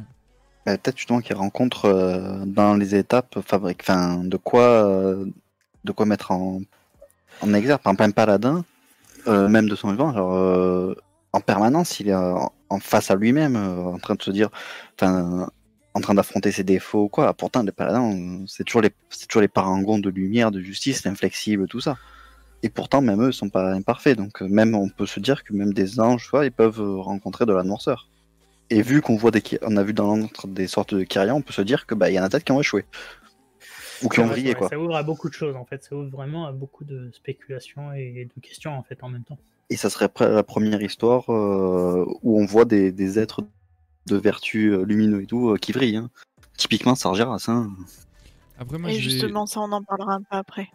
Je vais euh, juste euh, rappeler pour, pour le chat, hein, n'hésitez pas, comme j'ai- mis à l'écrit, euh, à, à réagir avec nous, à poser vos questions. Euh, C'est aussi votre podcast. hein, Vous, vous savez que vous avez votre place, donc, euh, donc euh, n'hésitez pas. Il y a Samba qui vient de nous rejoindre. Euh, donc, euh, donc voilà, n'hésitez pas. On, on attend vos, vos questions, vos réactions. euh, et, euh, Celui et qui a la question lues. la plus Voilà. pertinente, je lui offre un sub. ça va les motiver, t'inquiète. ok, merci. du coup, je te laisse, je te laisse reprendre, euh, Aldé. On peut, on peut continuer. Bon, au final, euh, Clia commence à comprendre notre situation, mais elle comprend aussi que les, les règles de Bastion sont telles quelles. On ne peut pas se présenter devant l'Archonte sans emprunter au préalable une certaine voie, la voie de l'ascension. Heureusement pour nous, cette voie est bien balisée, tout ce qu'il y a de plus fiable, même en trou- tout troublés, tout va bien. Bien que nous ne soyons pas destinés à rejoindre les Kyrianes, les usages pourraient tout de même nous intéresser, après tout, pourquoi pas? Peut-être que l'Archonte récompensera nos efforts et nous accordera une audience euh, que nous demandons. Petite phrase qui revient souvent, les yeux de l'Archonte soient sur nous. Voilà, très joli. L'aspirante euh, Clia nous accompagne donc jusqu'à la prochaine étape de notre euh, périple en nous racontant sa propre histoire Elle nous raconte qu'elle allait passer sa dernière épreuve quand euh, la pénurie s'est abattue, barrant la voie de l'ascension. Donc là, on comprend peut-être que euh, cet anima, c'est comme une monnaie qui est nécessaire à l'ascension des aspirants. Que leur royaume a beau sembler immaculé, nous n'imaginons pas tout ce qu'il a perdu. Elle nous projette euh, une vision d'avant la pénurie et on découvre Bastion, une zone remplie de centurions, d'âmes qui se baladent sur les sentiers. Vraiment une zone très vivante, alors que là, on a une zone qui est quasiment déserte avec euh, quelques temples encore habités par des par des mais très peu de machines euh, au final alimentées à l'anima. Euh, elle nous demande de, de retrouver son âme euh, liée, Pélagos, au repos de l'aspirant. Donc on arrive au repos de l'aspirant et finalement un défenseur nous apprend que Cléa, que Pélagos pardon, a commencé son rituel sans elle, qu'il a l'air pressé, mais Cléa n'en a pas l'air ravie. Elle nous explique que son âme est liée à celle de Pélagos. Il en est, il est pour elle à la fois son frère, son confident, son mentor, son disciple. Il sait tout d'elle et réciproquement. Le lien qui les unit est plus fort que tout. Et l'épreuve qu'il traverse actuellement euh, la met elle aussi au supplice, mais elle n'a pas le droit d'intervenir. C'est par son propre mérite qu'un aspirant doit mériter et surmonter les obstacles. Sans cela, son initiation est considérée comme nulle et non avenue, donc c'est dans l'intérêt de personne. Cléa doit se plier aux lois. Par contre, elle nous regarde et elle dit Hum, Vous, c'est pas le cas. Elle nous demande d'aller chercher le petit Pélagos, euh, juste pour essayer de lui sauver les fesses et que euh, son épreuve lui soit quand même comptée. Au final, euh, on fait la, la connaissance d'un Pélagos, on comprend, enfin on comprend non, je pense qu'on on peut entendre ce lien particulier qu'ils ont, mais de là à le comprendre, c'est peut-être un peu, un peu grand. Comme à l'habitude des PNJ, il s'est mis dans la mouise, hein, euh, c'est à nous de rattraper tout ça. Cléa nous dit que elle, elle ne peut pas intervenir, c'est contre leur loi. Enfin, nous, on peut y aller, il n'y a pas de problème. Que dire sur le fait que Cléa contourne la loi en passant par nous? Comme c'était pas prévu dans la loi, ben c'était pas interdit. Est-ce que c'est vraiment une désobéissance au système si c'est pas écrit? Quelles pourraient être les conséquences pour Cléa et comme pour Pélagos C'est ce qu'on appelle un flou juridique. C'est la zone Ouais, grise. Ouais, voilà, c'est ça, la zone grise. euh. Euh, après, moi, Il y a au jurisprudence là. final, Péla- Pélagos, c'est le stagiaire de la stagiaire, en fait. Donc, c'est c'est quand même vraiment euh, pas terrible, hein, ce truc. hein. On est Ils accueilli par le stagiaire et maintenant, il faut qu'on sauve le stagiaire du stagiaire. Bah, après, Et- pour la désobéissance, euh, je pense que, justement, Cléa nous, nous comprend et nous tient beaucoup plus et elle se sert au final de, de notre particularité de ne pas être mort et donc de ne pas être réellement soumis aux, aux règles pour pouvoir euh, aider son ami qu'est Pélagos. Et, et justement, euh, pour elle, c'est c'est une chance qu'on soit vivant et qu'on soit pas soumis à cette loi parce que euh, je pense qu'elle aurait eu plus à y perdre qu'autre chose en fait, euh, vu qu'elle veut réellement aider Pélagos. Après, ça peut lui servir aussi dans le sens où euh, elle teste vraiment si on est vraiment mort ou pas, tu vois. Si, vu qu'ils ne croient pas depuis le début. Peut-être, peut-être. Après, elle a l'air un petit peu plus sincère euh, que les autres, moins, moins fermée, on va dire, aux, aux impossibilités du système. Et par contre, c'est à se demander pourquoi Pélagos était si pressé de faire ce rituel. Bah, parce qu'il est dans son, dans son cheminement d'ascension, je pense. Il- Mais Bah, y a genre, une pénurie et que de toute façon il pourra pas aller au bout. C'est vrai que c'est un peu, Oui. c'est questionnable. Là, Il se dit, bah, de toute façon, on a l'éternité. De toute façon, ils sont morts, ils ont l'éternité, entre guillemets. Genre, pourquoi Ouais. euh, il n'y a pas un truc qui le presse plus qu'autre chose en soi? Il en a peut-être profité parce que justement Enfin, Cléa est... hein. Il en a peut-être profité parce que justement Cléa est partie et que du coup il s'est dit bah vu qu'elle est, euh, elle est loin, je peux peut-être essayer de le faire vu qu'elle elle voulait pas qu'il le fasse. Sinon, l'option de, de faire les Godmother, hein, juste il est pas futut. Hein. Oui aussi. Ah, ouais. ça se tient, Voilà. ouais. Ça se tient aussi ouais. Franchement, j'approuve cette idée. hein. C'est une possibilité, en effet. Mais euh, et peut-être aussi que Toujours Cléa est-il du que coup. pour moi, c'est pas une dé... Vas-y vas-y va va. trop, trop aimable. Toujours est-il que pour moi, c'est pas une désobéissance. hein. Il y a un flou juridique, y a un moment, ça être dans les textes. hein. Merde. C'est bon. C'est vrai. C'est vrai c'est vrai Ah, mais après, peut-être. après, s'il faut une peut-être jurisprudence, c'est autre chose. Mais dans, dans l'état, il y avait rien. Ouais, mais pour avoir jurisprudence, il faut déjà qu'il y ait le cas. C'est ça. déjà Donc c'est bon. un cas similaire. Or, apparemment, c'est jamais arrivé. Du coup, euh. En gros, ils nous testent, quoi. Enfin, on est le, le truc sacrifiable. c'est- peut-être si le- on va être la jurisprudence. C'est ça, et c'est peut-être le moyen pour Cléa de, de voir si euh, pour vraiment elle, pour qu'elle puisse savoir si on est vraiment mort ou pas en fait. Parce que si ça se trouve, si on serait mort, peut-être que l'archonte interviendrait ou je sais pas. Et du coup, on pourrait voir l'archonte, ce qui est quand même notre Oui. but. Bah oui, c'est un peu notre but hein, à la base. hein. On nous demande d'aller voir 200 l'archonte. IQ. 200 tout IQ, cas, en euh, fait, cette strat. Juste 200 IQ. Voilà, dans tous les cas, alors. euh, Que ce soit pour une bonne ou une mauvaise raison, dans tous les cas, après, au moins le but de l'avoir est là. Moi j'ai juste envie En de dire que moi je mange le plat et Vava il mange le dessert. Bon appétit, les garçons. Ça dégoûte. Merci. Bon, en tout cas, ce qui est sûr, c'est que nous, euh, on est un peu bêtes et méchants. On va sauver Pelagos. Hein. Nous, euh, on réfléchit pas, on y va. Et ça nous permet de découvrir le processus de purification rituelle euh, et, de voir que ça peut s'avérer un petit peu douloureux. La plupart du temps, on nous explique que l'afflux d'émotions qui en résulte est inoffensif. La plupart du temps. Mais si les circonstances s'y prêtent, il peut même générer de l'anima. Ça, c'est quand même intéressant. Cependant, il arrive parfois que l'expérience tourne mal, que les souvenirs négatifs se mettent à se matérialiser spontanément et de façon assez violente. Les tentatives de purification de Pélagos pourraient avoir donné naissance à ce genre de monstre. Et en effet, quand on pénètre dans la grotte de son épreuve, on, trouve de nombreux souvenirs amers agressifs, de nombreux souvenirs tenaces passifs. On arrive à retrouver Pélagos qui est à genoux face à un immense souvenir insoutenable qui lui répète qu'il est faible, qu'il ne pourra jamais transcender, que cet échec est une plaie sur son âme. Que des petits mots d'amour. On arrive à occuper le souvenir, Pélagos s'enfuit auprès de Cléa. Nous, on nettoie un peu le bordel, comme d'hab, de toute façon. Et puis on retourne auprès d'eux. Cléa lui explique que son comportement était complètement inconscient, que sans notre intervention, il aurait pu être tué, mais il pensait pouvoir s'en sortir euh, tout seul, à tort. On se rend compte ici que l'apaisement promis, c'est qu'une des possibilités, que ce processus de purification des souvenirs, tout ça, tout ça, peut au final tuer l'aspirant. Alors, alors, tuer quand on est déjà mort, je sais pas trop ce que ça va donner, mais enfin bon, voilà.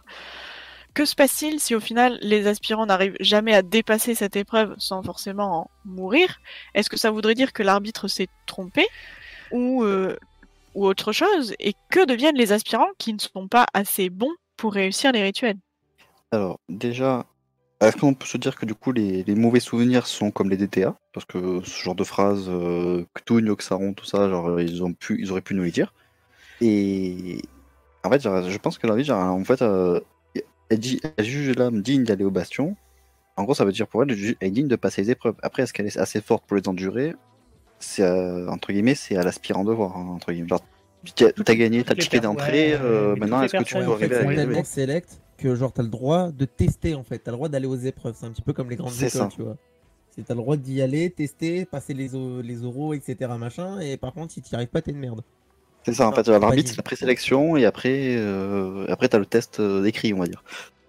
Je pense que c'est une fausse, euh, c'est une fausse voie pour moi, Euh, puisqu'en fait, ils sont arrivés bien avant que nous on démarque comme ça, en- comme un cheveu sur la soupe.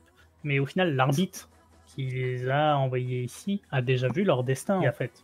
Ils ont, ils- elle sait- l'arbitre sait déjà ce qui va se passer, et si elle les a envoyés là, c'est que elle sait qu'ils sont, ils sont capables de faire cette ascension, de réussir les épreuves euh, et de de gagner le- leurs ailes, en fait, tout simplement. Donc, A je priori, dans ce qu'on nous explique, l'arbitre est seulement capable de voir le passé. On nous a jamais dit qu'elle était capable de voir le destin. Tout à fait. Hmm, je Bah sais oui, pas, parce que je dans sais ce cas-là, si jamais ça aurait été comme ça, autant filer les ailes tout de suite en fait. Bah oui. Non, je pense que parce qu'elle Faut doit peut-être leur laisser. euh, Elle, ouais, voilà, euh, il faut passer à la machine à lever avant, quoi, à mon avis. Mais euh, Donc, euh, je sais pas trop, mais dans tous les cas, je pense que enfin, l'arbitre, euh, c'est ce qu'ils disent, un fait le choix parfait adapté à l'âme, quoi. Par contre, hein, par rapport à la remarque de Fairly Godmother, euh, J'allais le dire, ouais. genre, euh, oui, on est les, on est les balais à chiottes de, de tout le monde, hein. on est les Conchita de tout le suis monde. pas hein. d'accord. la base Je suis pas d'accord là-dessus, tu vois. Ah bah rien que les Moi- quêtes de moi, je trouve Nessingwari, je c'est- je les adore, hein, mais rien que Non, lui. mais- hein. Non, moi je trouve que c'est un petit peu valorisant, tu vois. Genre, t'as un petit peu le, le gros bonhomme qui nettoie tout, tu vois le délire? Je trouve ça sympa. Toi, tu es plus dans l'optique nettoyeur euh, après le cadavre, quoi, on va dire. Non, mais ouais, en fait, c'est va- ça. Genre, euh, bon, c'est la merde, euh, vas-y, euh, on sait que toi tu peux le faire, tu vois le délire Vava, le son- de toute façon, on sait déjà que son âme à Vava, elle ira, elle ira au bastion. Elle est trop Mais noble. évidemment, mais je veux dire, il y a même pas de question à se poser. En fait, c'est Euh, moi oui. qui envoie les gens au bastion. Mais voilà. Quelle En, question com- en comparaison, toi, Crow, vu que tu joues Gnome, direct en entrain, je suis désolé. Non. Ah, Moi, je l'aurais tout dans le vide, perso. hein. Je l'aurais jeté dans le vide. Hein. Moi je dis c'est grave, tu vois, tu, tu, tu me sauces, tu me sauces euh, gros pour, euh, pour dire voilà, pour, pour passer pour la bonne personne. Et derrière il y a tes collègues, il y a ton équipe qui te descend. Moi je dis tu devrais en virer quelques-uns. Voilà, hein, je dis ça. J'ai l'habitude. J'ai l'habitude. On est trahi que par les siens, comme on Mais dit. tu sais, c'est en fait c'est c'est- c'est l'amour du gnome, hein, parce que si un jour ils veulent monter un gnome, ils monteront un gnome. Hein. Non, Donc, je préfère euh, la mort du Jamais. Ouais, par contre, s'il y a plus d'un gnome, moi je reviens plus dans l'émission. Hein, Je l'avoue, j'aime beaucoup Milouz. Non, jamais. Après, Toujours pas. il y a toujours, Ah, euh, il y a toujours le comment euh, cette histoire du gnome démoniste avec euh, Wilfred euh, Flopboom euh, qui, qui reste gravé dans les mémoires, quoi. Voilà. Voilà, voilà, Bon. voilà. Du coup, euh, Aldé, je te, je te laisse reprendre la, la main. Alors du coup, avec tout ce qu'on a entendu, finalement, euh, Cléa réfléchit à ce qu'a dit Calistène et elle comprend que si on veut avoir une chance, il faut qu'on suive la totalité de la voie de l'ascension. C'est pour ça que notre périple se poursuit au creuset de l'aspirant. C'est la prochaine étape du périple. C'est un lieu de méditation, d'entraînement, de purification. C'est là que les aspirants se préparent au long voyage qui les attend. C'est un peu plus poétique là d'un coup. Cléa espère que nous y apprendrons comment les aider en ces temps de crise. La nouvelle de notre arrivée euh, s'est sans doute répandue puisque lorsqu'on arrive au creuset de l'aspirant sur euh, la sublime monture de Cléa Théonara, magnifique beau lion, un, espèce de lion avec des, ailes, trop beau. On, voit qu'il y a de nombreux défenseurs qui s'exclament sur notre passage que la pénurie d'anima et d'âmes est terminée. On est accueillis un peu euh, vraiment comme, comme le héros que nous sommes, il faut le dire. hein. Bon, par contre, on est accueilli aussi par le forgélite Sophone, et voilà, c'est pas vraiment le même accueil. Il nous dit que nous ne ressemblons à aucune des aspirantes qui, nous a précédés, ce qui en soi n'est pas complètement faux, puisque nous ne sommes pas morts. Notre arrivée n'a pas manqué d'attirer du monde. Ça fait bien longtemps que le, Creuset n'avait pas accueilli autant de monde euh, dans, dans ces lieux. Chacun d'eux est impatient de découvrir les exploits qui nous ont conduits ici. Alors, Sophone nous invite à nous approcher de la flamme où le guetteur pourra faire ressurgir le souvenir de ceux euh, que nous avons servis de notre vivant. C'est quand même très très poétique. C'est le moment où en fait on, on montre la valeur, euh, on montre presque le pourquoi de pourquoi l'arbitre nous a envoyés ici. Donc il montre à tous que nous avons bravé euh, les armées de l'antre, que nous avons prêté main forte au peuple pacifique de Pandarie quand il était en grand péril, que nous avons rejoint la noble alliance dans son combat contre la Horde, bisous la Horde. Et Sophone précise que notre vie a l'air fascinante, d'avoir tant connu en si peu de temps, c'est quand même assez rare. Et Cléa a placé énormément d'espoir en nous, mais Sophone reste un peu plus réservé. Cependant, il dit que tant qu'à être là, on n'a qu'à l'aider. Et sa forge, comme par hasard, s'est éteinte par manque d'anima, et peut-être qu'en fait, on pourrait l'aider. Donc, en gros, même si on n'a pas été jugé par l'arbitre, on a l'air quand même de mériter un peu notre place à Bastion. Nous, grands défenseurs, sauveurs d'Azeroth, tout ça, tout ça. Euh, mais malgré tout, il va falloir qu'on arrive à convaincre chaque personne que nous allons rencontrer pour réussir, peut-être, au bout, à parler avec l'archonte. Est-ce qu'il y a un petit problème de confiance? Est-ce qu'il faut continuer à prouver notre valeur? Et une autre question, pourquoi ils pensent que notre arrivée mettrait fin à la pénurie d'anima Parce que, enfin, on est tout seul, quoi. Donc même si le périple, ça génère de l'anima, euh, il va falloir qu'on fasse gros périple pour générer beaucoup d'anima. Bah, déjà, euh, bah, la monture de genre, ce serait pas genre par exemple le gardien ailé à 25 euros en boutique Je pense juste en fait. Attends, bouge pas, je l'achète. c'est pas juste en fait un placement de produit qu'ils ont fait là. Oui, mais c'est trop beau, ok Ouais, ils sont trop ouais, beaux ouais. les, viol- les volumes. Je dis pas, non, ils sont très beaux. Vous avez dit question. placement de produit Ah là là. Et, euh, Pardon. et en fait, je pense que dans leur système, en fait, il n'y a pas de passe droit. Genre, d'accord, ils admettent genre que on est vivant, c'est pas normal. Genre, euh, on est rien de tout ce qu'ils ont jamais vu euh, depuis leur création. Mais euh, pour autant, genre, euh, tu veux voir l'archonte, bah finis quand même ta route parce que bah, bah, le passe droit il n'existe pas. Genre, même si c'était euh, unique dans tout le système qu'on a vu, non, bah finis la route. quoi. Ouais, je te rappelle aussi que normalement l'erreur n'existe pas. hein. Oui, mais final, là, il... l'erreur a existé. La preuve, on est là. Oui, mais c'est ce que je dis. Ouais, mais genre, ouais, en fait, euh, mais pour eux, ça Mm. ne justifie pas un passe droit, apparemment. A- Après, euh, il faut se dire que toutes les personnes qui sont arrivées jusqu'à jusqu'à Bastion sont passées donc euh, par euh, le choix de, de l'arbitre, etc. Et au final, on a c'est cette descente depuis le monde d'origine de la personne et le renvoi vers un mondes, et donc ici Bastion, qui crée euh, de l'anima.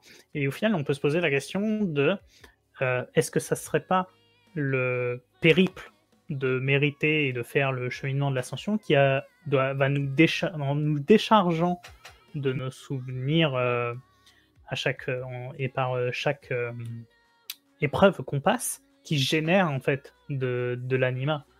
Donc au final, ça se trouve, ils nous prennent peut-être pour une vache à lait en- pour récupérer notre anima au fur et à mesure qu'on progresse dans les épreuves.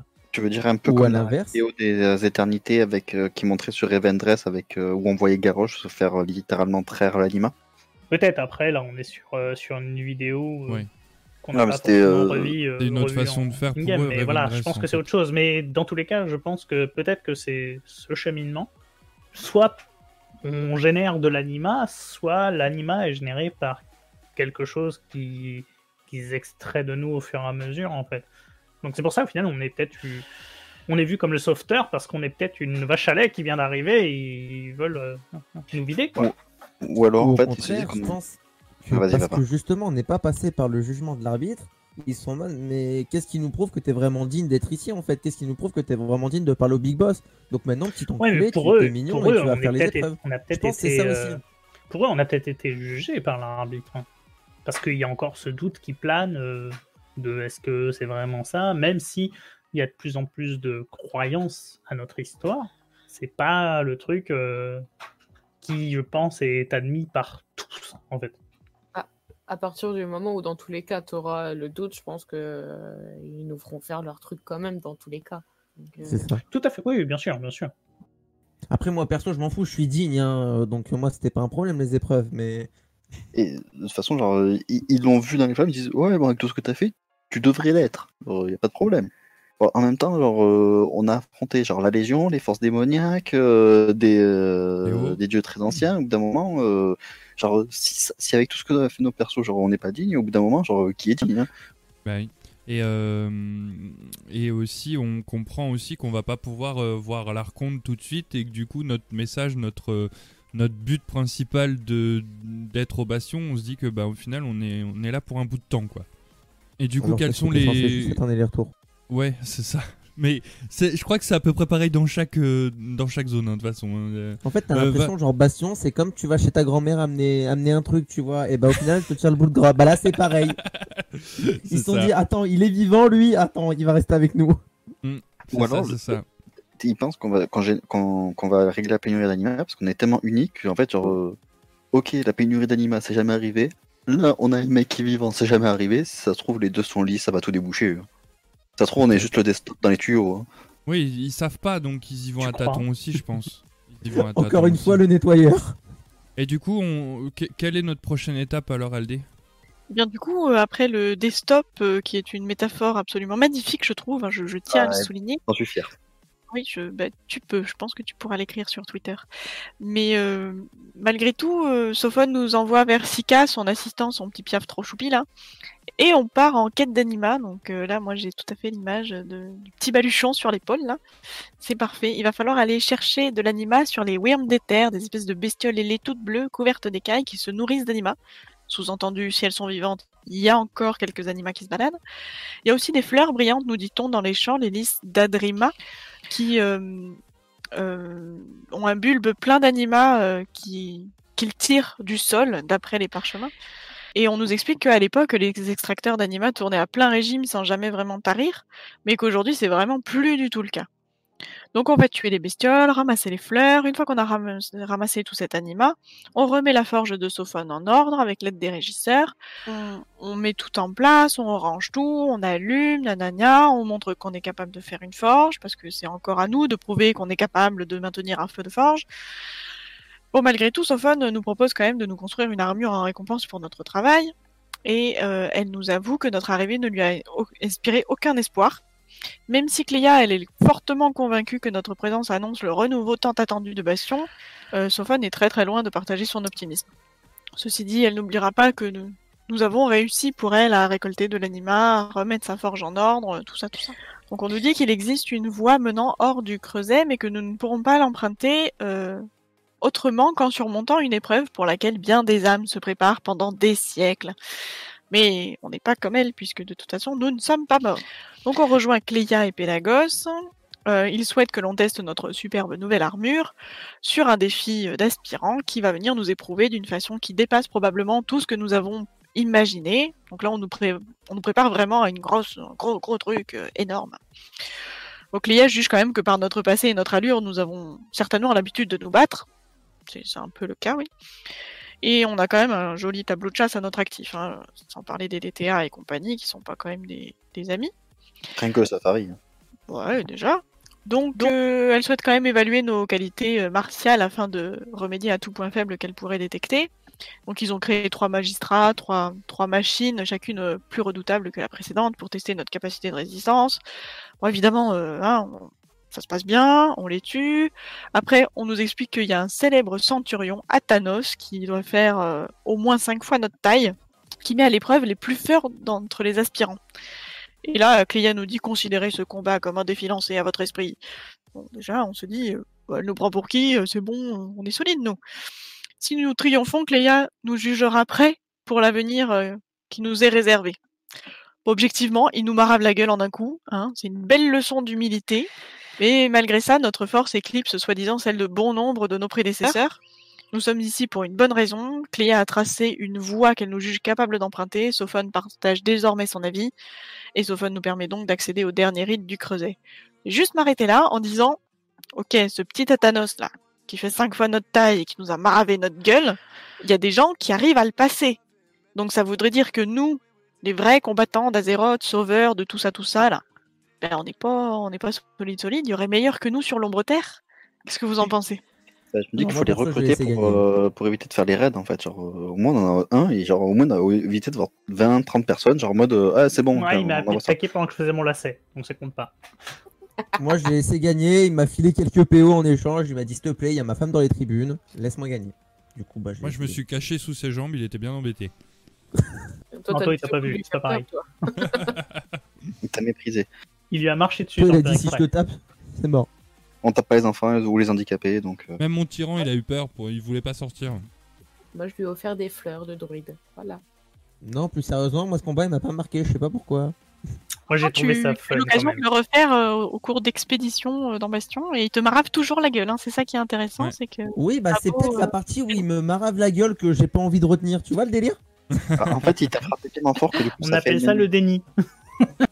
Voilà, on, revient au déni. Ou le seum, ça dépend. Mm, mm. Ou le sel. On est sur Twitch. Ouais. Le sel, Oui, ouais. bah. Bon, en tout cas, ce qui est sûr, c'est qu'apparemment, il y a plus fort que nous, mais qu'on n'en a jamais vu et qu'on aimerait bien les voir sur Azeroth. Ceci dit, ils viennent peut-être d'ailleurs qu'Azeroth.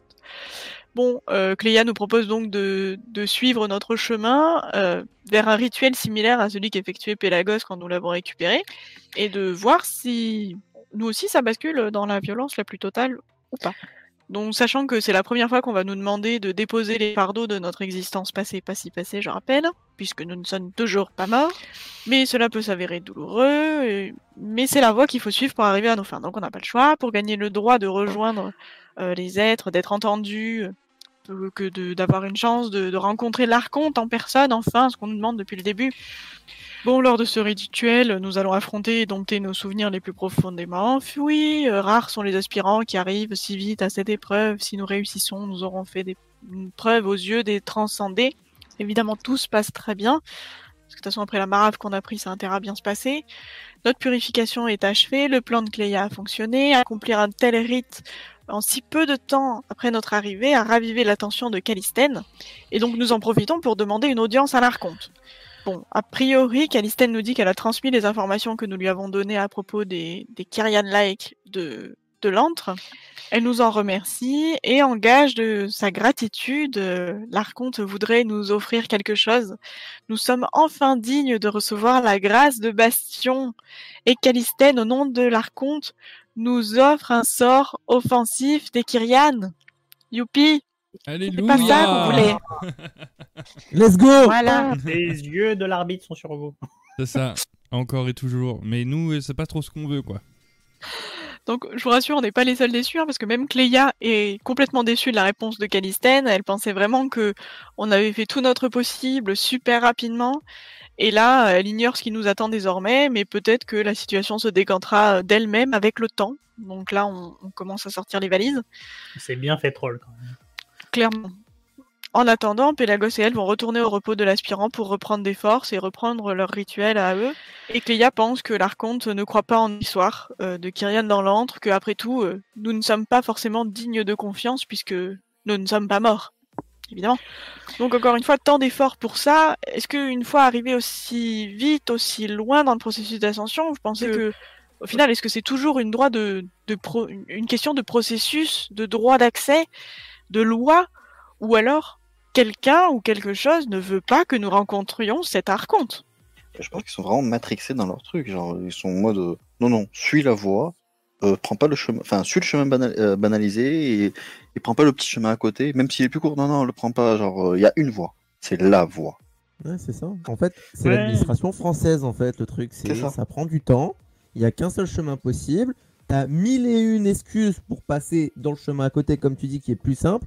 Et pourtant, tu te fais niquer quand même, en fait. Et ils te disent non, tu prends ce chemin-là. On est formalisé à ça. On sait faire que ça, en fait. Et c'est, moi, je pensais ça. C'est, ils savent faire que ça. Euh, L'avantage, c'est qu'il y a- genre, tu te fais pas avoir en tombant sans faire exprès dans le chemin à côté et perdre du temps. À mon avis, en fait, c'est surtout que ils sentent que on est en train de foutre un peu le bordel dans leur système et en plus à vouloir euh, voir l'archonte. euh, au final, on est encore nouveau, donc euh, il y a peut-être euh, quand même une crainte sur soit qui on peut être réellement, ce qui nous renvoie à ce qu'on disait au tout début. peut-être qu'au final, ils ont peut-être cet instinct de s'assurer que on n'est pas en lien avec euh, l'autre congrégation, le geôlier, l'antre, enfin, peu importe. Au final, le- cette rencontre avec l'archonte, pour eux, est vraiment plus un mérite, et il n'y a pas de mérite encore euh, suffisant pour nous. Bah, dans un cas ou dans un autre, j'ai plus l'impression que quoi que tu fasses, bah, ils seront pas contents et du coup, il faudra quand même que tu le C'est une escroquerie, quoi. C'est c'est ça, tu peux te donner ce que tu veux, tu peux dire ce que tu veux. Bah, ils seront pas contents et puis c'est tout. C'est l'administration française. C'est-à-dire que s'ils ont décidé de te faire chier, ils te feront chier, en fait. C'est tout, c'est comme ça. Ils vont te dire non, non, t'as d'autres épreuves à faire avant, tu fais le chemin, tu fais pas chier, loulou. Mhm, Et on en exactement a rien ça. à faire que t'es mort ou vivant. C'est comme ça. Peut-être que pour rencontrer l'Archonte, il faut euh, justement. euh, c'est peut-être une des lois de Bastion euh, que t'as pas le droit de rencontrer l'Archonte avant de- d'avoir fait ton. Pas, pas ton ascension, mais le parcours de l'ascension. Parce que de toute façon, l'ascension, on pourra pas la faire, mais euh, peut-être aussi ça, en fait. Il doit bien se faire chier, l'archonte, parce que s'il y a un moment qu'il n'y a pas eu de nouvelles âmes qui sont arrivées, et en plus de ça, il faut que ça. Il doit bien se faire chier, hein, le pauvre. Bon, en tout cas, ce qui est sûr, c'est que nous, euh, on doit poursuivre notre euh, périple, disons. Et donc, euh, on retourne au repos de l'aspirant, on, on rencontre le disciple Cosmas, disciple du temple de la pureté, qui nous explique que ce temple, c'est le lieu de purification. Sa seule finalité est de libérer les aspirants du poids de leur vie passée. C'est un endroit calme, pro- propice à l'introspection, que même pour ceux qui ont su se délester euh, de leur fardeau, ils peuvent aller se reposer là-bas. Et là, ce- ce- ceux qui viennent à eux dans l'espoir d'être purifiés sont chaque jour plus nombreux. Ces condisciples ne savent même plus où donner de la tête. Donc là, ça devient quand même un peu inquiétant ce qu'il nous raconte. Il est même venu, euh, il en est même venu à demander de l'aide à tous les aspirants qui sont sains d'esprit. C'est d'ailleurs pour ça qu'il est au repos de l'aspirant. Euh, Eridia, donc la main de pureté du temple, nous attend au temple de pureté et euh, elle a une phrase au début quand on arrive, elle dit qu'elle ne nous reconnaît pas vraiment. On ne sait pas trop ce que ça vient faire là, mais euh, je le note tout de même. Elle regrette à nous, de, de devoir nous accueillir dans son temple en de pareilles circonstances, puisqu'au final, apparemment, tout se passe pas très bien, c'est un peu le bordel. Ils sont en train de mobiliser tous les aspirants disponibles pour s'occuper des âmes dont ils ont la recharge, nous y compris. Donc on va aider les disciples, donc on retrouve le disciple Fatima, il faut quelqu'un pour contenir les manifestations susceptibles d'apparaître lors de la purification d'un acolyte. Il y a un autre disciple qui nous attend pour euh, en apprendre plus sur le processus de purification en assistant à la méditation d'un acolyte. Nous l'aidons à se purifier de ses liens de parenté, de ses liens forgés au combat, les liens familiaux qui résistent au rituel. Ensuite, on va aider un autre disciple et un dernier acolyte à s'affranchir du traumatisme passé grâce au bourdon et à leur son. Mais cet acolyte échoue à l'épreuve. Et là, c'est la première fois qu'on voit un acolyte échouer à une épreuve et on voit qu'il devient un acolyte déchu. Il renonce à suivre la voie de l'ascension et de suite le, le disciple nous dit il faut informer le parangon. Bon, c'est que ça doit pas être si normal que ça si vraiment le chef du temple doit en être informé. Le disciple Cosmas précise que euh, celles qui abdictent trouveront le repos au temple jusqu'à ce qu'elles embrassent à nouveau la voie. Donc, c'est pas, pas finalité, quoi. On peut y retourner, on peut réessayer. Ceci dit, ce Kyrian est devenu tout noir, un peu à l'image des entreliches de l'antre. Bon, pour l'instant, on n'en sait pas plus. On, sait juste que euh, Pélagos nous dit que de nombreuses âmes ont chancelé dernièrement et que le temple de la loyauté fait tout son possible pour les ramener sur la voie. Le disciple Cosmas nous dit que euh, ils ne savent vraiment plus donner la tête, que certains aspirants sont dans une situation plus critique que d'autres. Euh, c'est lorsqu'ils sont à l'orée d'une révélation que les aspirants courent le plus grand danger. Ils ne peuvent pas les laisser seuls dans ces moments décisifs, il faut vraiment les encourager d'une façon ou d'une autre, et nous devons y participer. Donc évidemment, on, on aide un peu tous ceux qu'on peut trouver. Ça marche pas top top, hein, et des fois on, on les voit euh, devenir tout noirs devant nous. La vague de doute a mis à mal certains aspirants qui préfèrent sortir du temple pour essayer de peut-être de sortir un peu la tête de là. Et Iridia, la main de pureté, euh, profite que nous soyons épargnés par ce doute pour nous confier une autre tâche dont on va parler juste après.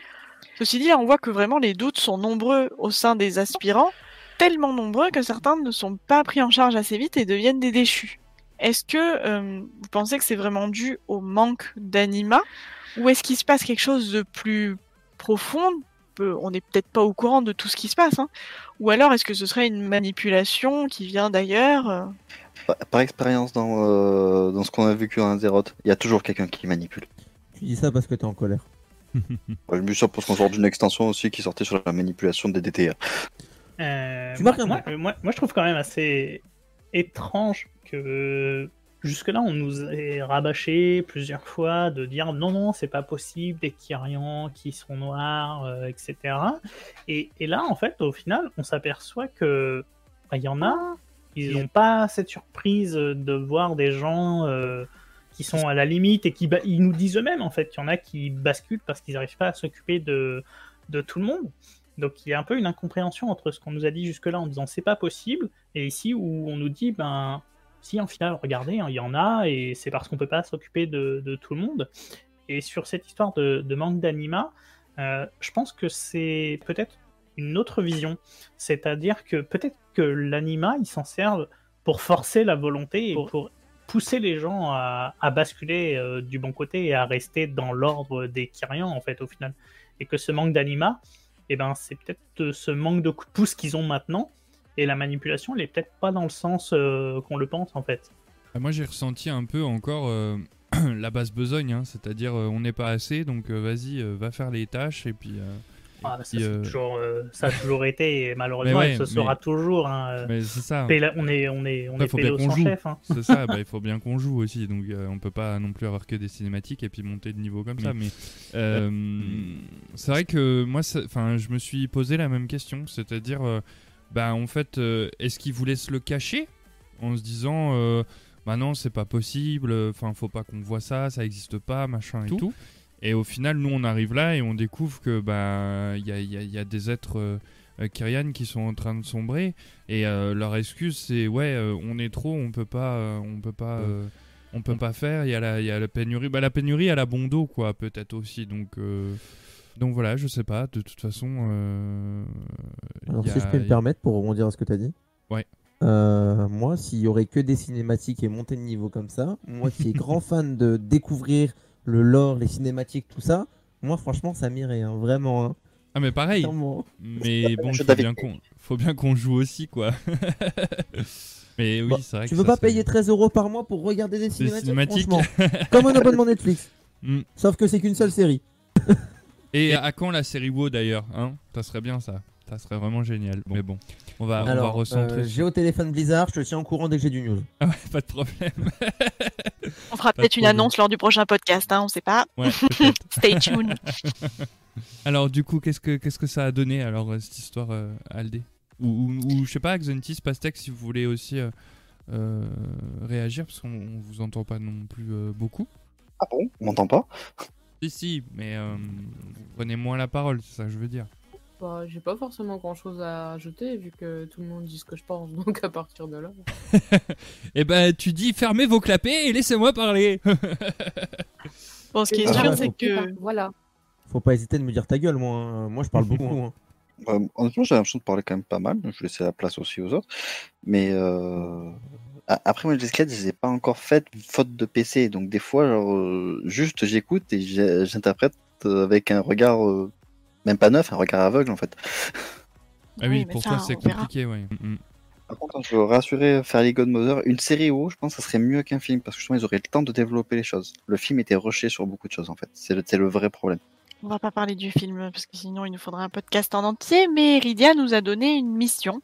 Elle nous envoie chercher l'un de ses disciples pour que, qui, qui était censé confirmer que euh, les temples se, se trouvaient bien. Bon, si tel est vraiment le cas, euh, tous les déchus devraient être euh, conduits au temple de la loyauté pour leur propre sécurité, pour les remettre sur la voie et puis revenir ensuite.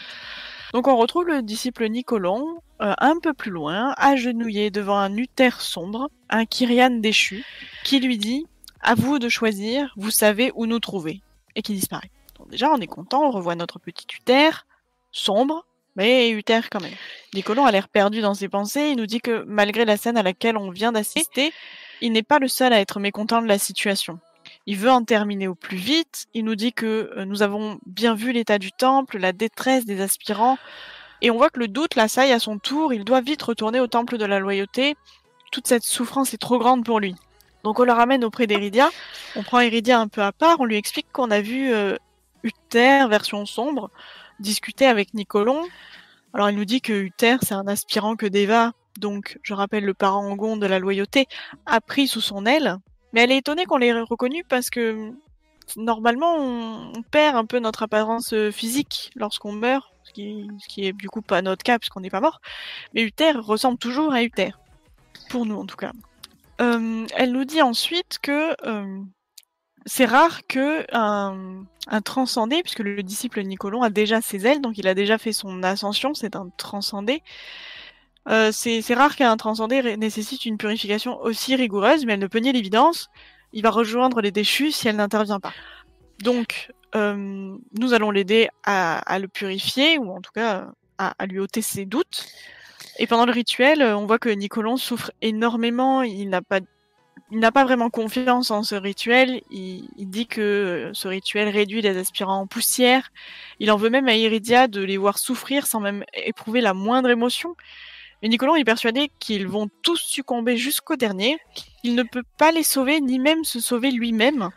Et Nicolon devient un déchu juste sous nos yeux pendant son rituel de purification qui du coup n'a pas vraiment bien marché. Il se relève et dit qu'il se débrouillera autrement et il s'enfuit. Euh, Iridia se dit qu'elle ne peut plus rien pour lui, que seul le temple de la loyauté peut encore faire quelque chose pour lui.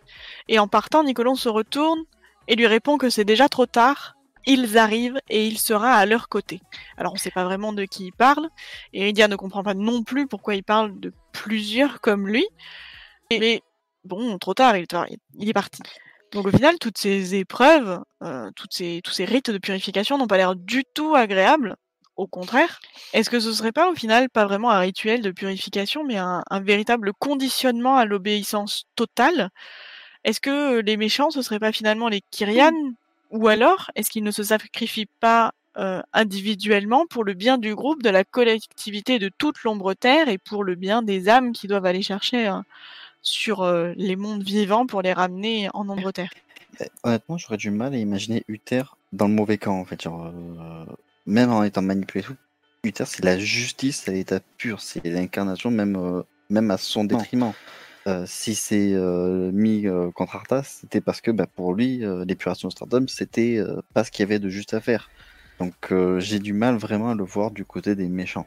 Après, je pense que quand tu as une conviction, la justice n'est qu'un point de vue. Ce qui peut être juste pour toi ne l'est pas forcément pour quelqu'un d'autre. Tu vois ce que je veux dire? Oui, mais j'ai plus l'impression que pour le coup d'Uther, c'était plus la justice aveugle. Hein. Oui, oui, oui, non, mais bien sûr, voilà. il- Enfin, il y a plein de choses qui, qui rentrent en compte euh, dedans, mais c'est vrai que là, au final, dans tout ce qui se passe, tout ce qu'on a pu voir, on, on, a vraiment, ouais, comme le, le disait euh, Aldé, ce- cette idée d'un conditionnement à l'obéissance totale, et si tu n'es pas en accord avec euh, le système, bah, au final, tu vas être euh, réduit. Et, au final, là, on a l'impression que le fait de devenir un Kyrian noir, euh, sombre, c'est une troisième alternative en fait. En gros, tu as le choix d'être. soit tu acceptes l'obéissance et puis ben, tu poursuis ton ascension, soit tu tu bah, tu t'es détruit en fait. Tu viens en poussière et c'est peut-être cette poussière au final qui est l'anima qui nourrit les, les terres de Bastion.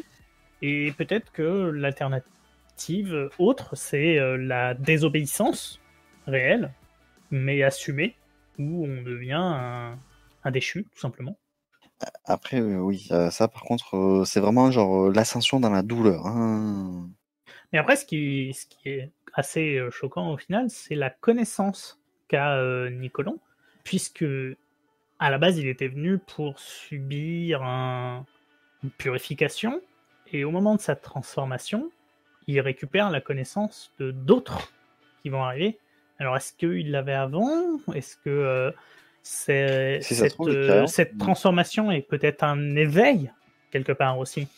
Et cet éveil, peut-être que c'est un retour euh, de souvenirs, de conscience, euh, ou est-ce que, pareil, c'est une attribution de, de souvenirs qui ne sont pas forcément les siens, et c'est peut-être pour ça qu'il a aussi euh, cette information, ou du moins ces informations, que d'autres arrivent et que il, au singulier, arrive aussi.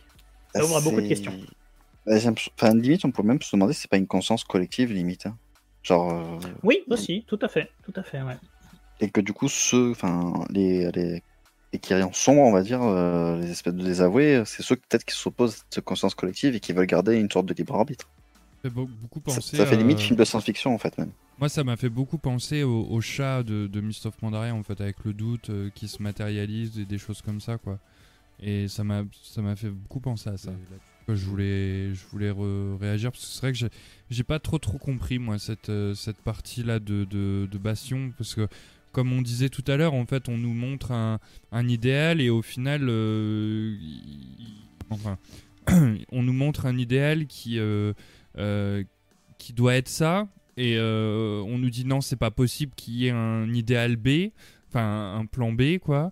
Et au final quand on commence à aller un petit peu plus loin dans la, dans la zone on découvre que ben si en fait il y a, quand même y a quand même ce, ce côté un petit peu corrompu quoi donc euh, c'est vrai que là-dessus moi j'étais un petit peu je pense que j'ai dû un petit peu lâcher parce que j'étais un petit peu en fan de live et que il était euh, enfin j'avais fait ma journée de taf et que et que du coup euh, j'ai lu les quêtes et tout mais ça m'a moins ça m'a moins marqué quoi voilà j'ai j'ai un peu plus survolé le truc Moi, j'ai dû que- cette partie-là parce que j'avoue que j'ai pas trop d'avis là-dessus, pour le coup. Et puis même, si Oh, C'est surtout que c'était une partie très très introductive. Mm. Et après, c'est juste après que les événements se, se déchaînent, puisque quand Nicolon s'éloigne et dit que ils vont arriver, eh bien, ils arrivent. On a une cinématique qui se lance et on voit des Kyrian déchus vraiment par centaines qui débarquent dans le temple de la pureté, qui l'attaquent. En tête, on a Lysonia, pardon, je, je vais avoir beaucoup de mal avec ce, avec ce prénom, qui appelle les désavoués à prendre le temple. Iridia ne comprend vraiment pas comment ils peuvent être aussi nombreux. Elle commence à penser qu'en fait, tous les transcendés et les aspirants qu'elle a envoyés au temple de la loyauté ont été condamnés. Ils ont dû perdre la raison pour attaquer le temple. Il n'est pas leur ennemi. Iridia se met même à pleurer. On se rend compte que le son des cloches, donc des bourdons, a été altéré. Elle nous dit que nous allons tous succomber si ce glas sinistre continue à résonner ainsi. Elle nous remet son marteau. Nous sommes de, euh, nous sommes, euh, le- nous, nous sommes les responsables en fait de ces grands bourdons. Il faut absolument aller les frapper avec son marteau pour leur rendre leur pureté. Elle est vraiment affectée en voyant le nombre de déchus qui, qui déferlent dans son temple, mais elle ne tolérera pas une destruction aveugle. Elle nous désigne comme le bras de son courroux. Son devoir lui impose de s'occuper de ceux qui restent, et elle, retrouve, elle nous retrouvera dès que la brasse sera libre. Évidemment, c'est à nous de faire le ménage. hein. Au boulot, le valeureux guerrier d'Azeroth et d'au-delà. Pendant que nous défendons le temple, euh, Lysonia crie Mes frères Kyrian, écoutez-moi, nous subissons depuis trop longtemps le joug de l'occultation. On nous répète encore et encore que nous devons faire don de tout notre être pour une cause supérieure. Les désavoués vous permettront de garder vos souvenirs, vos attaches. Nous sommes ici pour vous libérer, pour vous ouvrir un autre chemin. Venez et vous serez accueillis. Mais ceux qui résistent seront balayés. Un nouvel ordre voit le jour, à chacun de prendre position. Donc là, on a vraiment une Lisonia qui se pose en, leader d'une autre voie, comme vous disiez juste avant. Et l'idée que Lisonia euh, puisse mener euh, ses déchus, emplit Iridia d'effroi, il importe avant tout de restaurer les grands bourdons, euh, de tant que ces puissantes voix seront corrompues, ceux qui les entendront subiront les mêmes tourments que le temple. Le bastion tout entier est au bord du précipice, et ce n'est vraiment plus qu'une question de temps avant qu'il bascule tout entier. Alors, ils vont forcément tenter de nous arrêter, évidemment, parce que sinon c'est trop facile. Elle va essayer de détourner l'attention de Lisonia, de leur chef, aussi longtemps que possible. Elle nous dit si jamais je ne m'en sors pas, les disciples du temple vous escorteront hors d'ici. Allez et servez. Ça, c'est une phrase qui revient assez souvent. Et on a la suite du scénario, ça va être un peu, un peu narratif là. En haut de la cime de pureté, on retrouve Eridia et Lisonia qui sont en train de discuter. Pas très amicalement, hein, je vous l'avoue. Eridia dit Je te reconnaîtrai entre mille chères mains de loyauté.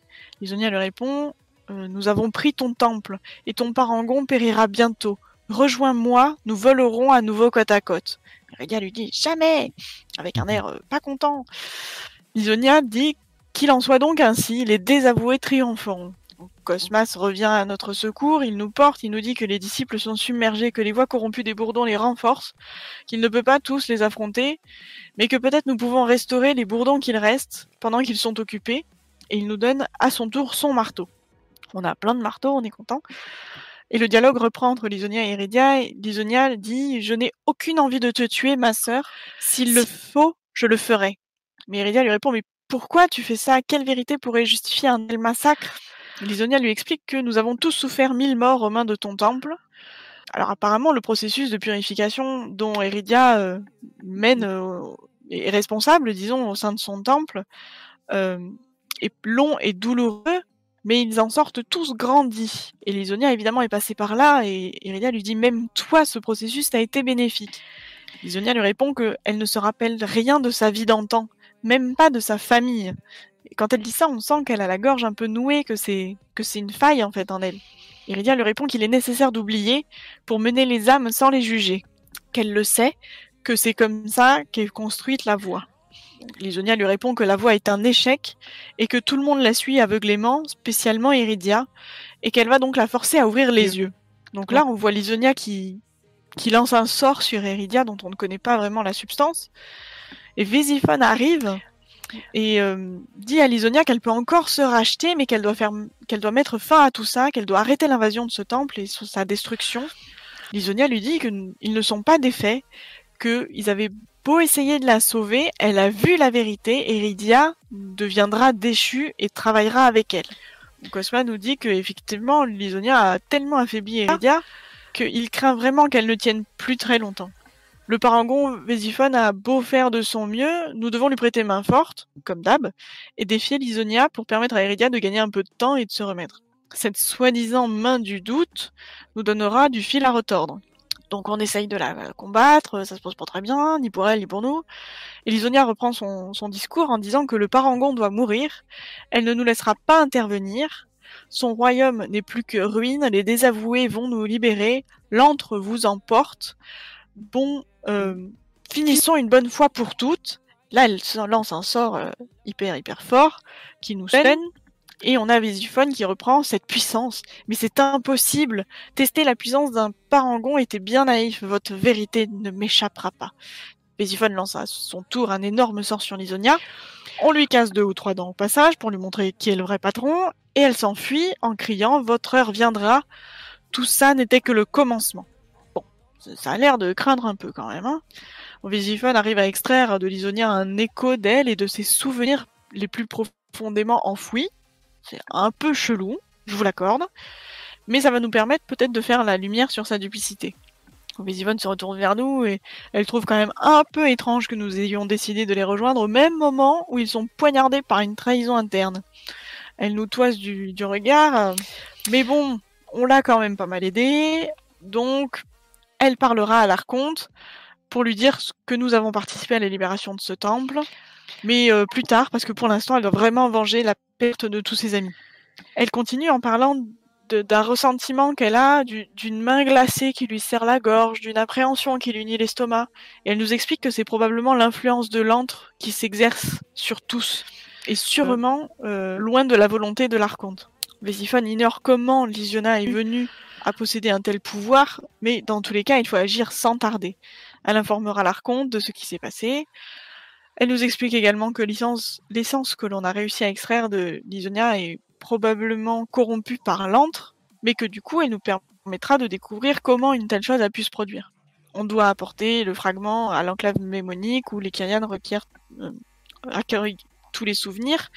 Évidemment, si la chance nous sourit, nous aurons les souvenirs de Lysonia, nanana, et elle part en disant à nous de servir et sans délai. Donc là, on commence à nous considérer quand même un peu, même si on est un peu méfiant. C'est un, un passage où il s'est passé énormément de choses. Euh, J'ai essayé de, de le compacter autant que possible. Et on voit que euh, les déchus ou les désavoués, comme ils ont l'air de, de se faire appeler, sont en fait très nombreux. Ils ont le pouvoir de dérégler les bourdons. On a une Lysonia qui tient une puissance très importante, probablement qui vient directement de l'antre. Elle sème des souvenirs quand elle s'enfuit. Bon, c'est quand même euh, pas des trucs qu'on a l'habitude de voir. Mais en résumé, les désavoués souhaitent empêcher ou modifier la voie de l'ascension, principalement à cause des tortures que cela implique euh, au cours des, rituels et des processus de purification. Et ils sont un peu contre la perte des souvenirs, qui est le moment le plus douloureux et qui les rend moins uniques, puisque c'est notre passé qui forme notre unicité. Quelles seraient les conséquences, d'après vous, si les Kyrianes pouvaient garder leur passé, leurs souvenirs, tout en continuant de jouer le rôle euh, que les Kyrianes ont actuellement au sein de l'ombre terre, c'est-à-dire euh, aller dans les royaumes mortels et ramener les âmes jusqu'à l'arbitre? À la fois, ça serait potentiellement bien, parce que bah, déjà, euh, vu la douleur du rituel, hein, pour les pour les acolytes, tout ça, c'est quand même bien. Mais en même temps, euh, et surtout, j'avais peut-être que ça leur permettrait de faire au mieux peut-être le- leur mission. Mais si leurs leurs souvenirs, ils peuvent se dire ah mais lui il a fait ça, ça me rappelle telle situation. Euh, en fait, euh, il a fait ça, il a fait ça, ça me rappelle tel truc. J'ai vécu telle chose dans ma vie. Ça se trouve en fait, et du coup en fait, il, pourrait faire bah, comme on avait vu dans la vidéo des Éternels, justement sur le bastion, où Uther il envoie directement Arthas directement dans l'antre euh, sans passer par l'arbitre. Ça se trouve, euh, c'est un en des souvenirs. serait- s'ils gardent leurs souvenirs, ils vont avoir un affect au moment de l'exercice de leur mission. Et je pense que c'est pour ça, au final, qu'ils enlèvent tous ces souvenirs. C'est pour retirer le côté euh, d'affect qui pourrait altérer leur, euh, leur mission. En fait, c'est un mal pour un temps, bien au ça- final. Peut-être, peut-être, mais, mais en même temps, ça en ti- retire, oui, le côté unique. Et le mot n'est pas forcément choisi, mais le côté humain qui permet d'avoir un jugement peut-être euh, orienté. Et justement, ils veulent. Ça, ouais, ça enlever aussi le, le libre côté, arbitre euh, en fait.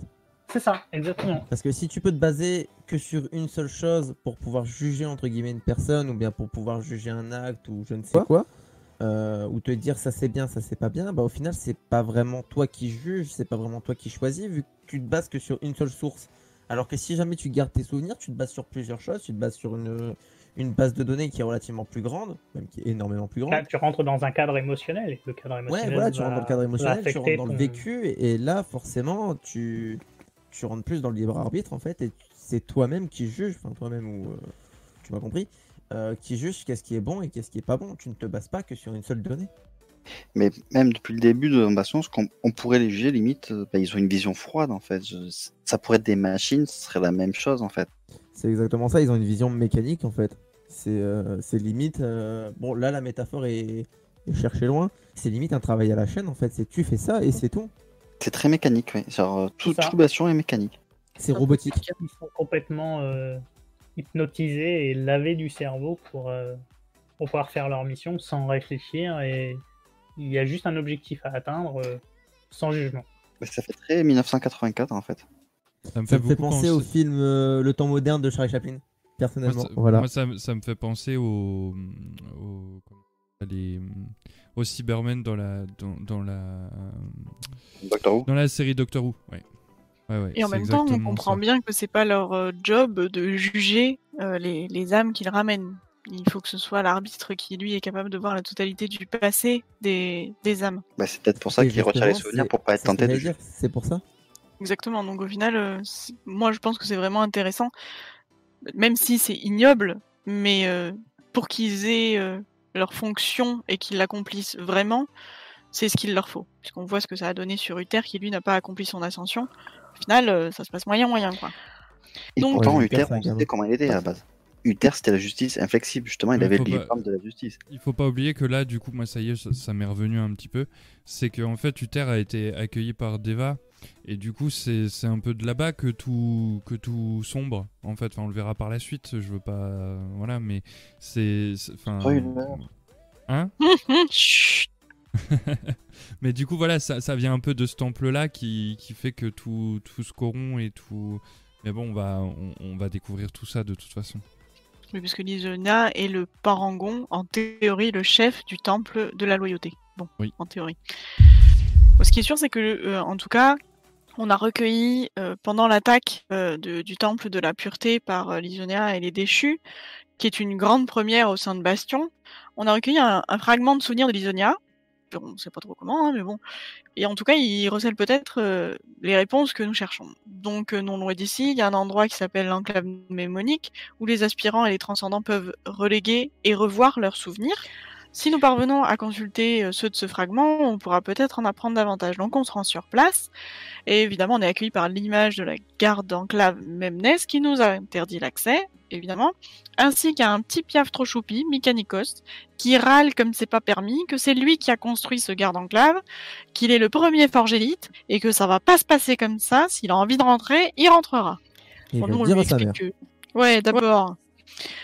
Donc il nous explique que euh, nous aussi on veut rentrer, que donc euh, il va nous aider. Les désavoués ont pris le contrôle des machines qui protègent toute la zone. Pour les machines récalcitrantes, euh, pas de problème, on leur pète la gueule. De toute façon, il récupérera les composants, il en construira d'autres. C'est pas grave. Donc on nettoie la zone. On arrive à l'extracteur de souvenirs que Mikanikos euh, remet en place. Il essaie d'extraire les souvenirs du fragment qu'on lui donne. Et le rituel permet à une essence de souvenirs d'Elysionia d'entrer en nous. Nous pouvons ensuite aller au miroir des âmes, voir ce qui se cache dans ces souvenirs. Donc il y a une, sou- une, série de souvenirs qui va euh, se, se dérouler devant nos yeux.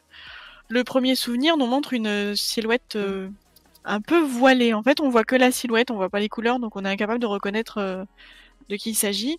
La silhouette qui, qui parle à Lisonia et qui lui dit "Aie foi en notre mission. Le temps venu, tu comprendras." Lisonia qui lui répond "Mais j'ai l'impression de me déliter chaque jour un peu plus. Quand avez-vous enduré cela? La silhouette qui lui répond Pas assez longtemps pour que j'ai oublié la douleur, mais assez pour qu'elle ne soit qu'un souvenir. Tu connaîtras ça, toi aussi. Bon, alors ça veut dire qu'au final, leur voix de déchu, elle n'est pas non plus sans douleur. Il y a un deuxième souvenir qui démarre ensuite avec toujours cette même silhouette. J'ai tenté de les avertir. Une telle insistance à suivre aveuglément la voie finira par nous détruire. Lisonia qui lui répond Mais que voulez-vous que je fasse? La silhouette qui lui répond Suis-moi. Ensemble, nous guiderons les Kyrianes vers une nouvelle voie. Nous réparerons les dégâts causés par l'archonte. Là, ça commence à accuser un peu. Il y a un troisième souvenir qui démarre. Et là, on voit Lisonia euh, face à ce qu'on peut dire être une, une armée à son service. Et donc, on l'entend dire Désavoué, écoutez-moi. Depuis trop longtemps, nous sommes forcés de renoncer à tout ce qui nous définit, à ce qui a fait notre force. Nous allons nous emparer du temple de la pureté et anéantir tous ceux qui se dressent sur notre chemin. Donc ça, on pense que ça se passe euh, juste avant, quand elle essaye de mobiliser ses troupes pour euh, attaquer le, le temple de la pureté. Un quatrième souvenir se met en route avec toujours cette même silhouette qui dit Uther, infligez au bastion le châtiment des désavoués. Lisonia, je n'ai pas encore fini. Et là, elle est coupée par euh, le garde enclave Memnes, lui-même, encore, qui revient, qui coupe le souvenir et qui nous dit que nous n'avons pas l'autorisation d'accéder à ce souvenir. Bon, alors, autant vous dire Windows que 95, Mikanikos, il casse les couilles. c'est ça. ah ouais, là vraiment, il reboot.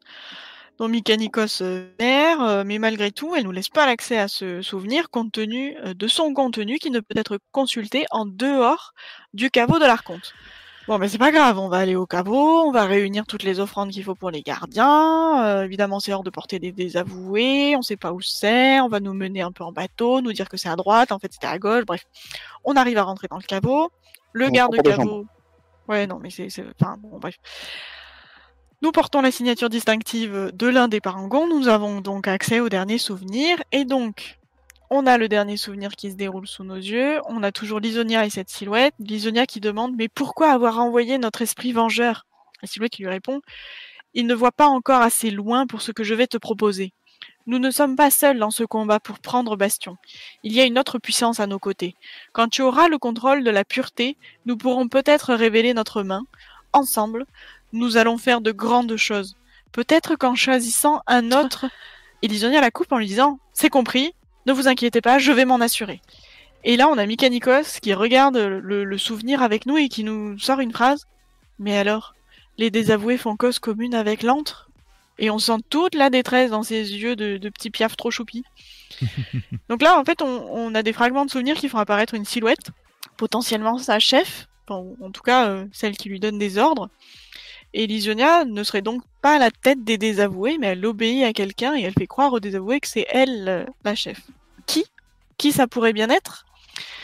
Et on a aussi une Lysonia qui, qui tente, euh, qui a l'air de souffrir de la voie, de la voie qu'elle a choisie, même si c'est la voie des déchus, alors qu'elle se bat pour que la voie de l'ascension et la voie de l'archonte ne fassent plus souffrir personne.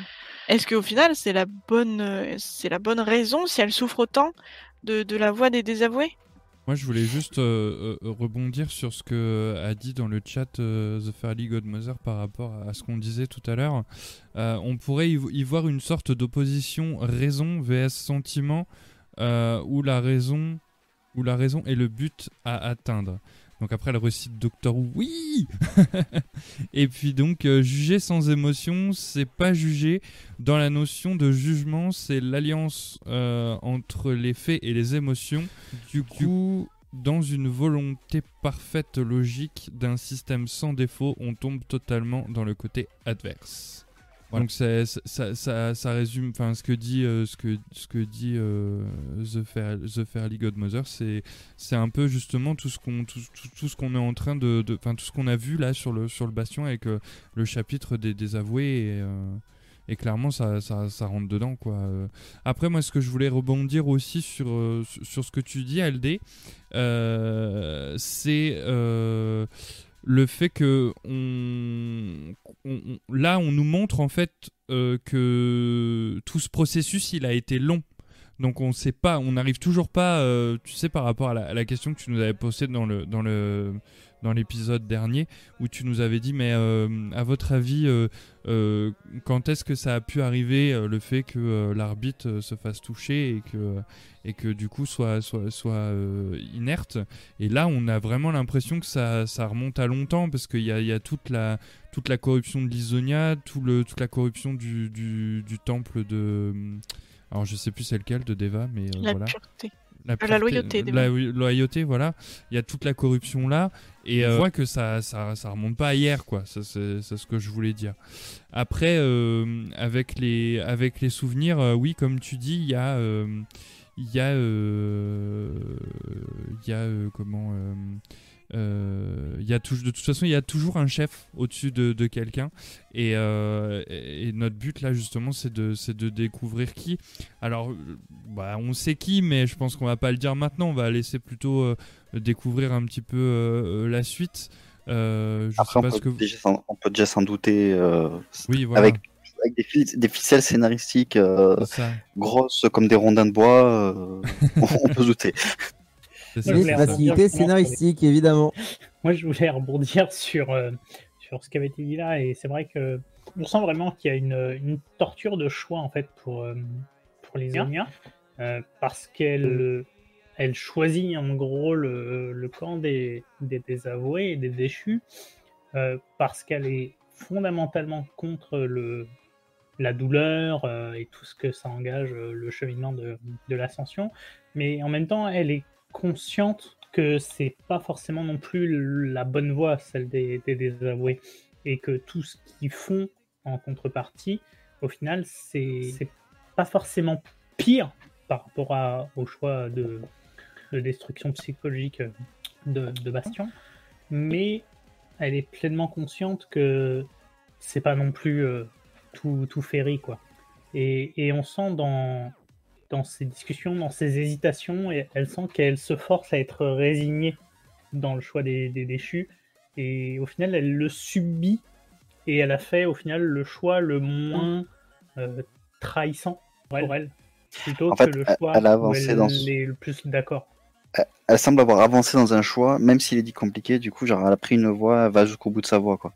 Oui, voilà, c'est ça, c'est ça. Mais on sent qu'elle est, elle est pas en total accord avec ça et qu'elle le fait parfois à contre-cœur. Mais on a, on- est-ce qu'il y a, est-ce qu'il y a une bonne voie de toute façon? On a- C'est ça, là, c'est qu'on nous montre deux voies et on a l'impression que de toute façon, dans, dans chaque voie, il y a du, il y a du bon, il y a du mauvais, quoi.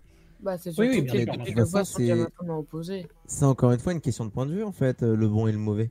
Ah bah oui, clairement. Donc, euh, Après, on peut dire il y a pas le bon rien, ou le mauvais rien. je pense. Je pense qu'en fait là c'est juste une question de jugement et de libre arbitre et comme tout le monde euh, s'est fait laver le cerveau, bah il y a personne qui est apte entre guillemets à juger. Et comme nous, bah on s'est pas fait laver le cerveau parce que au calme on est trop fort. euh, on peut que juger par nous-mêmes en fait. Mais en plus, c'est comme le bon chasseur et le mauvais chasseur. S'il y a le bon qui a rien, le mauvais qui a rien. Euh, Alors déjà, tu laisses les chasseurs en paix, hein, déjà. J'aurais dit il y a le bon et le mauvais gnome, mais il n'y a pas de bon gnome. Donc, euh, Oui, voilà, donc ça, vrai. ça marchait pas. ça marche pas. Bon, ce qui est sûr, c'est que nous, on nous laisse un peu là avec euh, les souvenirs, euh, une espèce de, de- de doute quant à l'antre qui manipule tout ça de loin. On nous dit que euh, on n'a plus rien à faire là et que il faut vraiment essayer d'obtenir une audience avec l'archonte. Enfin, enfin. C'est pas fait, hein. c'est C'est ce qu'on pas vient fait, c'est pas faire. fait les enfants. Depuis le temps. Et il a fallu juste une attaque sur tout un temple. hein. Pour qu'on nous dise, ce serait bien d'avoir une euh, audience auprès de l'archonte. Bah, Bon, surtout- alors on essaye. C'est- surtout que là, ils ont quelque chose à montrer à l'archonte, en fait. Ils ont un souvenir de Lisonia, donc... euh, et dans sa version corrompue, entre guillemets. Donc euh, ça peut coller avec ce qu'on a le message à lui amener, quoi. C'est c'est vrai qu'un être vivant en nombre terre, c'est pas un truc à lui montrer exceptionnel. Ah, ça va, ça va. C'est juste la première fois que ça arrive. C'est va. Euh, bon, ça va, hein. Bon, voilà. Bon, quand même, on se rend au repos du héros, euh, peut-être pour euh, essayer de contacter quelqu'un qui puisse nous amener jusque là-bas. Apparemment, ça n'a pas l'air hyper simple quand même, techniquement parlant. Donc on y retrouve Cléa, qui a déjà convaincu Calistène de nous aider. Elle propose de contacter un marche droit pour qu'il nous présente à l'archonte. Avec l'aide d'un régisseur, on va tout remettre en fonctionnement, comme d'hab, un émetteur qui permettra d'attirer l'attention du marche droit, gna gna gna. Le marche droit Adretes arrive. Il nous apprend que l'archonte a décidé de nous faire l'honneur d'une audience au fort élyséen. Ah Enfin Ça y est On y a droit. Bon, alors par contre, on nous explique qu'il va pas falloir parler. Alors déjà, ça va être peut-être un peu plus compliqué. Mais on arrive là-bas, l'archonte est toujours pas là, évidemment, hein, sinon c'est trop facile. Et on entend Vésiphone qui confie ses doutes à Deva sur l'Isonia qui serait au service de l'antre. Et Deva lui répond que euh, elle a jamais cru qu'elle portait des ténèbres en elle, c'est vraiment étrange, euh, là là. euh. Bref. Il y a une vidéo qui se lance euh, lors de la rencontre avec le. On voit Deva qui, qui nous dit, enfin qui, qui parle à, à Calistène, puisque nous on n'existe pas, on est en fond de la vidéo de loin. Deva dit euh, Ce sont de bien funestes nouvelles, Visiphone, mais l'archonte est déjà resté sourde à ce genre d'annonce. Trois petits points qui se font bien sentir. Et là, on a l'archonte, Kirestia, qui débarque, on sait pas où. Non, la situation n'est plus la même. Parlez-moi de ces désavoués. Visiphone lui explique que la plupart ont simplement égaré leur foi et qu'ils peuvent encore se racheter et que certains sont tombés assez bas pour toucher au pouvoir de l'antre. Et Cléa apparaît et dit oui, c'est vrai, cette âme mortelle, en nous désignant, a affronté les transcendés qui servaient pleinement le geôlier et Lisonia n'est pas la seule. Vésiphone reprend en disant que euh, ils ignorent où et quand, mais ils savent que les désavoués vont frapper à nouveau. L'archonte leur dit qu'une trahison, une telle trahison est vraiment impensable et qu'ils doivent maintenir la plus grande vigilance. Elle invite les Parangons à rentrer à leur temple.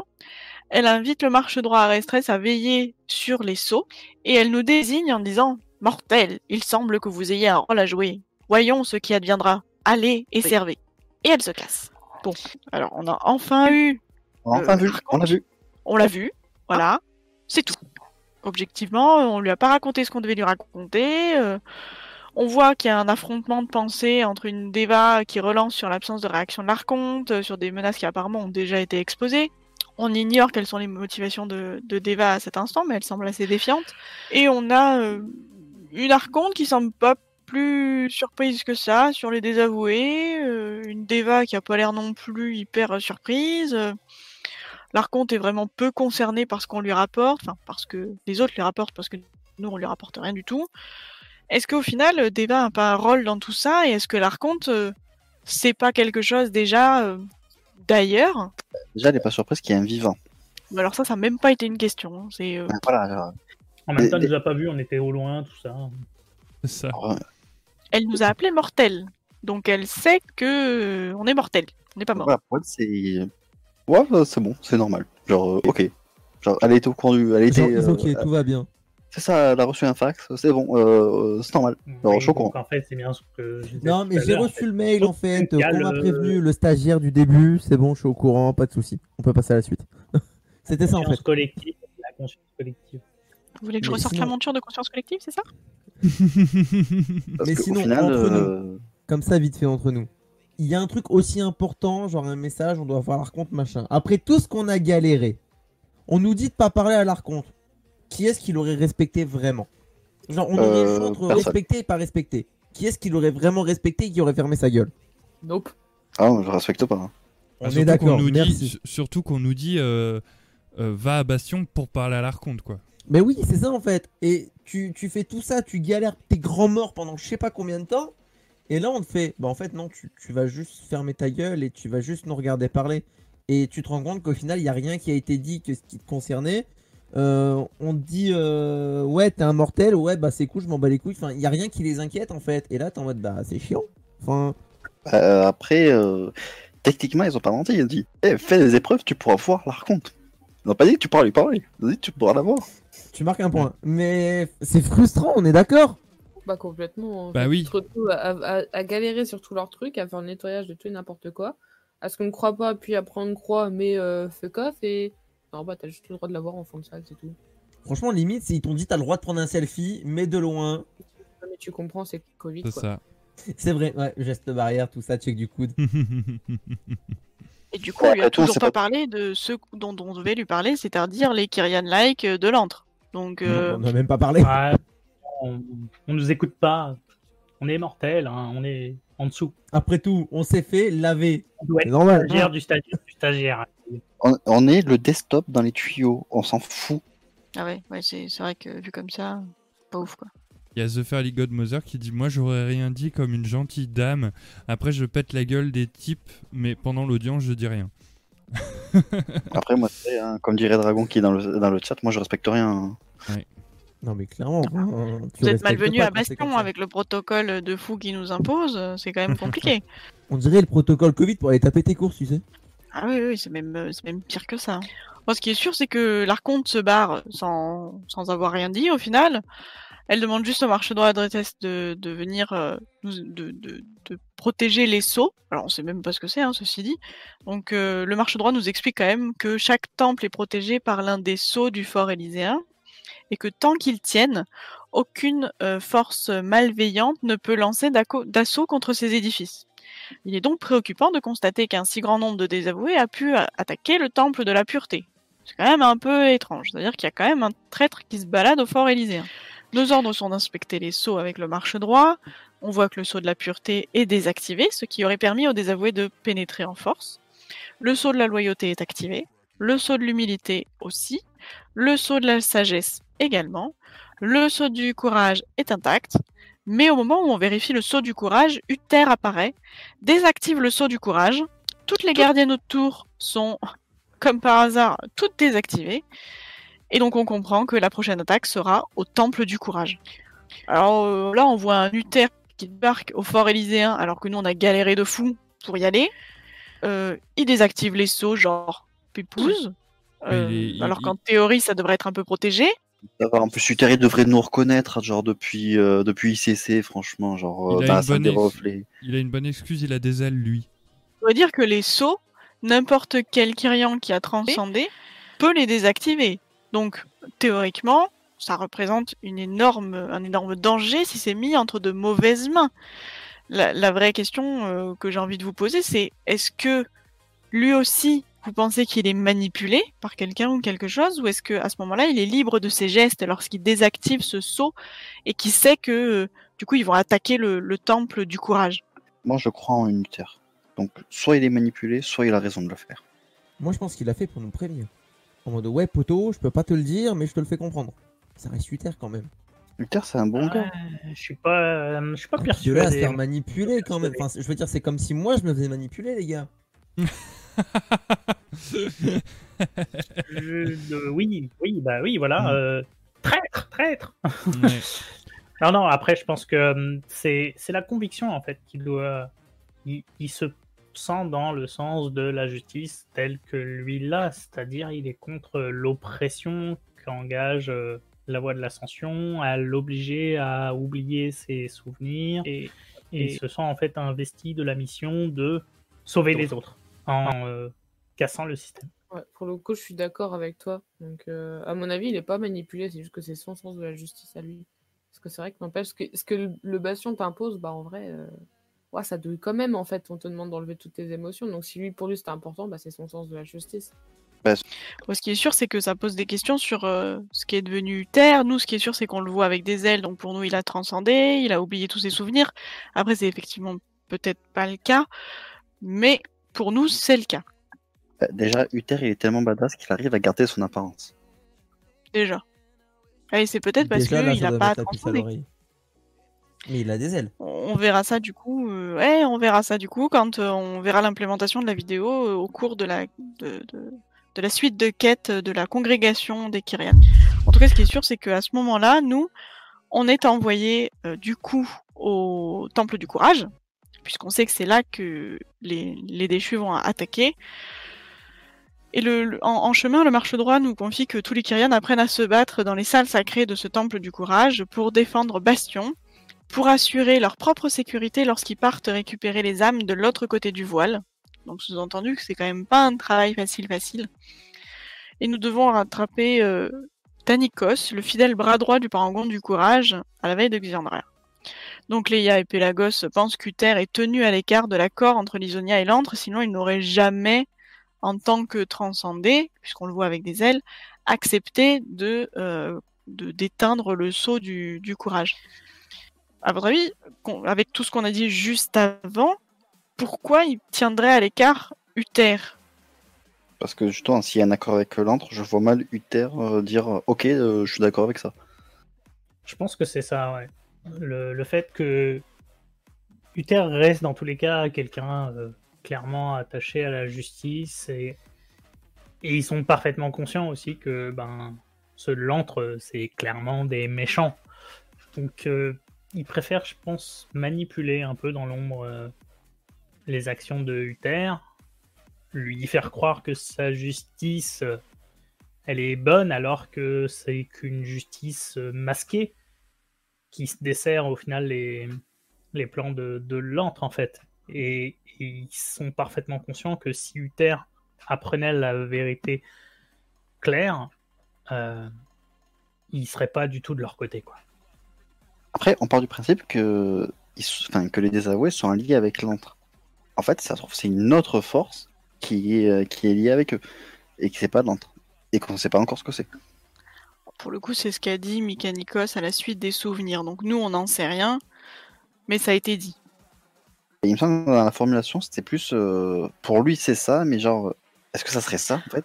Ah, Effectivement, pour lui, c'est ça, et il est un peu, euh, un peu sur les fesses, quoi. Et juste avant euh, qu'on arrive au, au temple du courage, là, il y a Cléa et Pélagos qui discutent et qui disent que justement Uther est tenu à l'écart euh, de l'accord entre Lysionia et l'antre. Donc ça a l'air d'être une certitude cet accord, même si je suis d'accord qu'au final personne n'a de preuve autre que la présence de déchus ou de désavoués dans l'antre. Ce qui est sûr, c'est qu'une fois qu'on arrive au temple du courage, euh, on a une vidéo qui se lance et on voit encore notre belle Lisonia euh, qui parle à quelqu'un que nous connaissons bien, que nous avons déjà maravé plusieurs fois, et qui lui dit Comme convenu, la protection a été sabotée. Et là, on voit une magnifique Elia spectrale qui lui répond Bien, nos alliés sont pressés de passer à l'acte. Et là, on a un champion entre liges, c'est-à-dire que c'est un Kyrian noir déchu avec ses petites chaînes qui pendent des mains, qui disent Les temples Kyrian vont tomber, et avec le règne de l'Archonte. Et là, on se sent euh, pas trop trop bien. On rejoint euh, Tanikos qui nous dit qu'il est heureux de voir quelqu'un parce que là, il y a les Maldraxi qui arrivent. Donc, en fait, pendant la vidéo, on voit une Elia spectrale qui aide à invoquer un temple volant type Naxxramas, une nécropole, d'où sortent des soldats Maldraxi qui attaquent les soldats Kyrian de la zone. Euh, bon, ça fait beaucoup d'informations. Ça veut dire qu'Elysionia travaille avec Elia. Euh, Elia avait déjà dit que les champions entre liges étaient à sa merci, à son service. Et au final, on voit qu'il travaille aussi avec les Maldraxi. Bon, ça fait, ça fait beaucoup. Tanikos nous précise que dans un combat loyal, les guerriers Kyrian n'auraient eu aucun souci à repousser les guerriers Maldraxi. Ceci dit, là, c'est vraiment une attaque par surprise. Ils ont probablement été renforcés par l'antre, sans aucune raison, a priori, et qu'il faut donc les arrêter ici. Donc on a vraiment beaucoup de choses qui, qui s'allient contre les Kyrian, qui sont même, même s'ils sont très forts au combat, ils doivent se battre euh, avec l'effet de surprise, qui est trop déstabilisant. Est-ce que, est-ce que cet effet, euh, bon, là on a l'antre, on a les- l'Elia, on a le champion entre liges, on a les Maldraxi, euh, les pauvres quand c'est pas les victimes quoi. C'est la Ah grosse ben là, euh, clairement, genre, il- leur- je pense que leur but c'est il restera rien. Ouais, mais au final, on est là. Donc en vrai, ils ok. Oui, c'est l'armée d'un seul homme après à côté, mais voilà. Après, je veux dire, tant que c'est pas un gnome démoniste, ça passe, non? Donc c'est pas un gnome tout court. hein. Bon, désolé, je suis, Ah, je mais suis pense là. quand même qu'avec le retour d'Elia, ça, ça annonce quand même euh, du pas bon pour les pour les Kyrians, mais du bon d'un point de vue histoire pour nous, parce que c'est quand même un magnifique rappel. Alors certes, on l'avait vu quand on avait fait notre petit passage dans l'antre, mais là, on a quand même un, un retour assez fracassant, une- un lien au lore euh, qui qui met l'eau à la bouche en fait sur la suite et à se dire mais là où est-ce qu'on va arriver avec tout ça? Et c'est vrai que les Kyrians, ben là, ils sont face à quelque chose où ben, ils, ils perdent pied en fait sur. euh, Ah bah là, ils sont dans la sauce, clairement. Ils vont prendre cher, tu veux dire, oui. Et l'information qui, qui apparaît ici, c'est que non seulement Elia, qui est dans l'antre, comme on l'a vu avant, peut se projeter à Bastion, mais en plus, les Maldraxi, en passant par Elia, donc probablement par l'antre, peuvent débarquer à Bastion. C'est-à-dire que les zones ne sont pas directement connectées, mais en passant par l'antre et par les magies un peu cheloues, on peut arriver de débarquer d'une région à l'autre. On peut se demander comment c'est possible parce que je pense qu'au niveau puissance, il en faut. C'est la fête chez Mémé, c'est pour ça. Ah ouais, non mais là, total. hein. Genre, ils ont mis du Boris, ils ont fait top délire méga groove et c'est parti. hein. En tout cas, a priori, c'est possible, puisque euh, une armée énorme Maldraxi est menée par une liche euh, appelée Naltor, le lieur de givre. Il dit qu'il n'a pas rompu de serment, que son maître souhaite voir le bastion détruit et les cadavres des Kyrian rejoindre son armée, puis il disparaît. Tout le nord de l'enceinte est aux mains de la maison des assemblages, qui fournit à Maldraxus ses guerriers les plus robustes. Il ne mérite aucune pitié, et nous devons purifier ce lieu saint. Bon, nous a rejoint, euh, le, premier Forgélite, le petit piaf trop choupi, et il va réparer un énorme colosse d'anima du temple pour nous aider, hein, ça, va l'occuper un peu, il va falloir qu'on lui ramène euh, de l'anima. En attendant, faut qu'on aille sauver tous les Kyrians qui peuvent l'être, puisque on voit que les Maldraxi les emmènent dans leur nécropole, et on sait pas trop ce qui se passe là-bas, mais on espère que ça va pas se passer. Euh, on voit aussi des Maldraxi qui sont équipés d'extracteurs d'anima sous forme de très gros cristaux verts hein, qui drainent l'anima des Kyrians morts. Donc euh, moyen moyen la situation. On a Tanikos, euh, un responsable du, du temple, qui nous explique que la maison des rituels occupe la moitié sud du temple et que contrairement à la maison des assemblages, son principal atout, c'est son armée sans fin de combattants ressuscités. Ça sent bon là, ça vous rappelle quelque chose. Armat le moissonneur se voit déjà vainqueur, c'est un des dirigeants de- d'une des maisons de Maldraxi, mais euh, notre colosse va se recharger, Mikanikos nous crie que tout va bien se passer, malgré tout, Armat nous envoie des vagues d'ennemis, euh, un peu tout ce qu'il a sous la main, en gros, hein, pour nous occuper. Le colosse est enfin chargé, il peut enfin faire feu pour dégager les troupes Maldaxi. Armat a créé un gouffre qui coupe le pont entre la dernière partie du temple où est encore le parangon, s'il est encore en vie, et nous. Euh, heureusement, en se battant à côté de Tanikos, la main du courage, nous avons gagné son respect éternel. Enfin, quelqu'un qui nous croit. Nous allons devoir affronter Armat le moissonneur avec lui. Donc il nous porte avec euh, grâce et enfin il nous prend par le col quoi et il nous amène de l'autre côté du pont. Euh, on retrouve Xandria, la parangon du courage qui se bat contre les troupes du moissonneur. Dès que Tanikos nous pose et attire l'attention d'Armat pour sauver son parangon, il l'encercle avec des images miroirs ou quelque chose qui y ressemble et le fusionne avec d'autres Kyrian qui étaient pas très en bonne santé et il forme une espèce d'amalgame. Et Armat lui dit qu'il l'a libéré de ses imperfections, qu'il doit le servir en tuant ses ennemis. Il précise aussi que les Kyrian entretiennent un cycle néfaste et que les Maldraxi vont s'emparer de tout l'anima gâché par Bastion. Alors, nous avons la lourde tâche de tuer Tanikos et cette espèce d'amalgame qu'il forme avec d'autres Kyrian. Exandria le parangon part affronter seul Armat, un peu plus loin euh, dans le temple. Les disciples viennent nous exfiltrer et nous ramènent sur la partie euh, avec les, maisons des, assemblages. On retrouve le disciple Artemet qui doit prévenir l'Archonte. Euh, on a le, le, disciple Apollon qui est avec nous, qui nous dit qu'il faut absolument qu'il aille euh, prévenir Oribos et Talinara, en particulier de la trahison de Malraxus. On a des Kyrian qui souhaitent pas euh, laisser cette trahison impunie, ce qui se comprend clairement.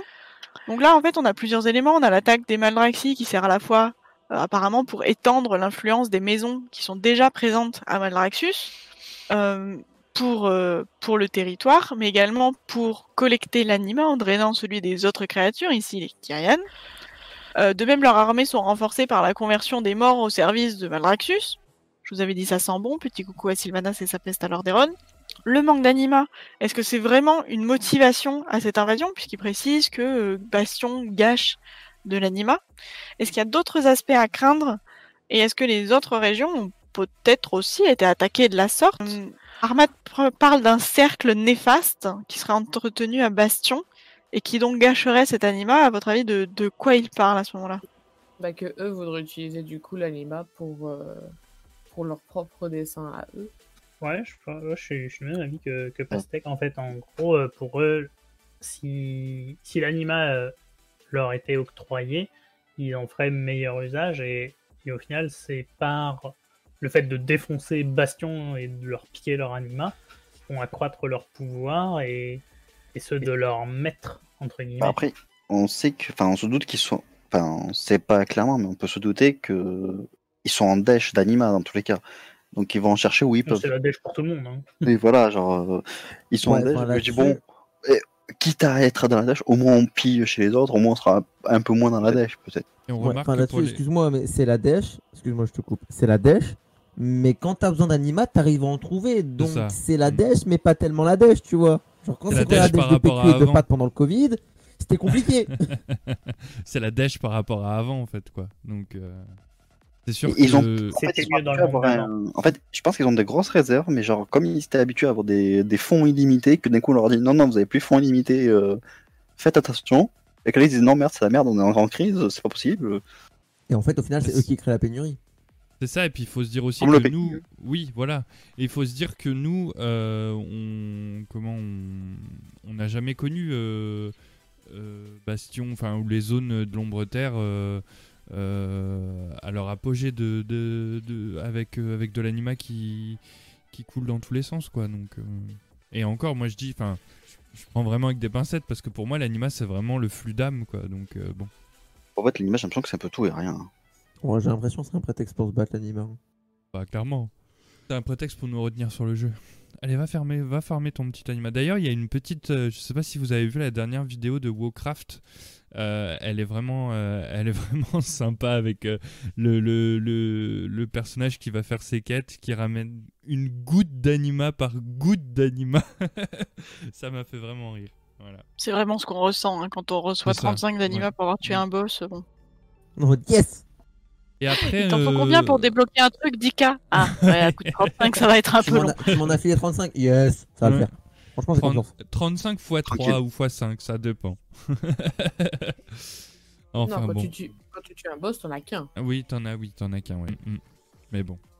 Euh, sinon, euh, sinon, par rapport à Maldraxus, euh, non, moi je l'ai pas pris comme ça. euh, c'est juste que chacun a sa vision.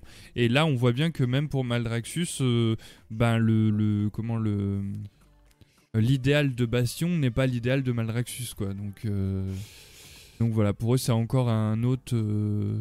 Chaque région a sa vision. hein. Ouais, voilà, c'est ça, un autre plan où il faut. Mais on, on sent bien que voilà, l'anima euh, est, est plus là, enfin, et du moins là beaucoup moins, euh, et que du coup, euh, ça, ça amène des guerres euh, partout, quoi. Est-ce que ce serait pas, par exemple, euh, une, une tension créée, manipulée par euh, Elia ou Lantre ou qui que ce soit, qui est allé voir les, les Maldraxi et leur a dit Oh là là, un bastion, il jette l'anima par les fenêtres, euh, Ouais, vous, c'est ouais. la dèche de ouf, euh, allez récupérer et en avant, quoi. Ça peut Après, est-ce que le gros, fin de- mot de il l'histoire, le gâche vraiment pour tout et n'importe quoi, alors que vous, vous en avez vraiment besoin, et ouais, que ce soit une manipulation euh, ça, ouais. au moyen de l'anima, quoi. Ça serait Enfin, pas étonnant, sachant qu'en plus, dans l'antre, euh, il y a Sylvanas. Hein. C'est pas du tout un perso manipulateur, on le sait, on le sait tous. Hein. Non, pas du tout. Après, est-ce que l'antre a vraiment intérêt à ce que les maisons se battent entre elles, quel que soit le, le prétexte? Disons, l'anima, c'est vraiment peut-être juste un prétexte. Ou est-ce que ils, essayent de renforcer les Maldraxi parce que c'est des alliés pour eux? Ou alors c'est pour mettre les projecteurs ailleurs euh, pendant que quelque chose à côté se passe. Pour, moi, il y a tournement pas, pour moi, il n'y a pas d'alliés, il y a pas d'alliés, ils vont tous se faire entuber, hein, je pense. Mais bon, après. Oui, donc euh, là, c'est l'histoire de mettre les projecteurs. Ah, là, ils sont occupés à se battre. Nous, on peut faire quelque chose derrière euh, pendant ce temps. Moi, je le sens comme ça. Après, euh, ou, ou certains, mais après, nous, on arrive pour euh, de toute façon euh, contrecarrer le truc, quoi. Mais, mais bon, on en parlera justement. Ah non, moi perso, j'étais dans la zone pour miner. hein. Ramasser tes plantes. Exactement, miner, Euh. ramasser les plantes, farmer, c'est tout ce que j'ai fait. Ah, vraiment, la guerre, euh, fait débrouillez-vous. non, mais après, euh, C'est pas ma guerre. c'est marrant aussi d'avoir justement ces, avis de, voilà tout le monde ne prend pas le jeu comme euh, c'est ça qui est bien moi WoW c'est ça que j'aime beaucoup c'est que tout le monde trouve son, compte dans, WoW quoi. Il y en a qui vont jouer juste pour aller farmer leurs plantes farmer du minerai euh, euh, voilà se faire des sous des choses comme ça. Et puis il y en a ça va être pour le lore il y en a ça va être pour le PVP il y en a vraiment pour tout pour tout le monde dans WoW. Et ça c'est on l'a déjà dit et redit mais c'est vraiment un des gros points forts du jeu quoi. Et, voilà. Et donc du coup comment ça va se comment ça va se finir tout ça Aldé?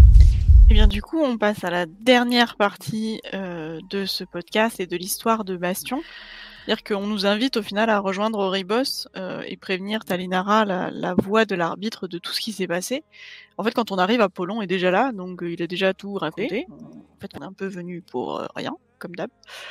Ceci dit, on retrouve quand même Bolvar qui nous dit que c'est une nouvelle des plus inquiétantes, que la guerre ne peut pas ravager ce plan et défaire tout ce qu'ils ont réalisé.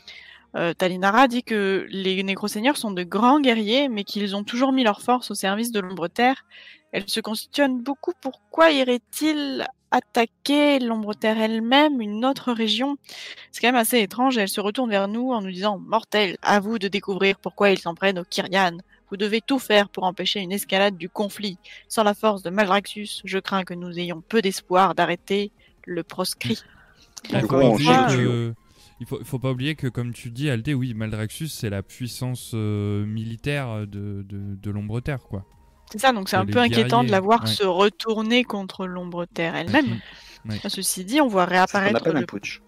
Oui, c'est un peu ça. On voit réapparaître le nom du proscrit, qui, si vous vous rappelez bien, on en a parlé juste vaguement la dernière fois, et vaguement la fois d'avant. Tout Oui. petit peu, ouais. Il y a des mais petits on sait toujours pas trop, trop qui c'est. On se doute On hein. verra ça peut-être euh, plus tard, pas de spoil. Perso, moi, je m'en rappelle super bien. Euh, tout frais. on n'en doute pas. Et du coup, euh, on a voyagé au travers de tout Bastion, on a rencontré différents parangons qui nous ont guidés sur la voie de l'ascension, au travers d'épreuves servant à rendre notre âme digne de servir les Kyrian et l'ombre terre et blablabla. Enfin, ceci dit, on a aussi vu que euh, c'était euh, pas un fonctionnement super top top, euh, avec des rituels qui sont très douloureux, mais à chaque fois la mise en avant de doutes qui écartent les Kyrian de la voie, avec des tensions cachées qui se révèlent, au final, presque des trahisons internes, on ne sait pas vraiment si elles sont internes.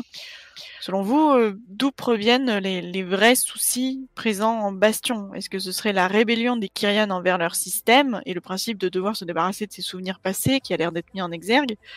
Ou est-ce que c'est le système en lui-même qui serait discutable ou une conspiration organisée par une autre nation, genre Maldraxxus ou genre Lantre, par exemple? Euh, je pense que c'est un peu un tout, parce que genre, euh, vu le système, comment il se passe, les désavoués, il y a dû y en avoir euh, qui se... depuis un moment, hein, quelque part. Ouais, je pense aussi. Il y, il y en a que- eu depuis un moment et, et au final, ça a été caché en fait. Bah, après, ils arri- bah, en fait, je pense qu'ils arrivaient à, à gérer la vague et se faire une vague de nettoyage, tout ça. Sauf que là, Là, du coup, quand il n'y a plus d'anima, bah, déjà, c'est plus compliqué à gérer. Il y a peut-être quelque chose qui se passe à côté qui rajoute un peu de feu sur l'huile. hein.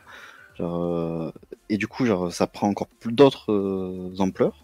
Et après, ça fait domino, en fait. Qu'il y a aussi le fait qu'un mortel arrive à, arrive à Bastion c'est un tout, en fait. Tout ce qui se passe, en fait, j'ai l'impression que tout s'ajoute comme un domino. Après, euh, et après, euh, ah, mais tu rajoutes, tu rajoutes, tu rajoutes, tu rajoutes. Au bout d'un moment, il y a tout qui s'écroule.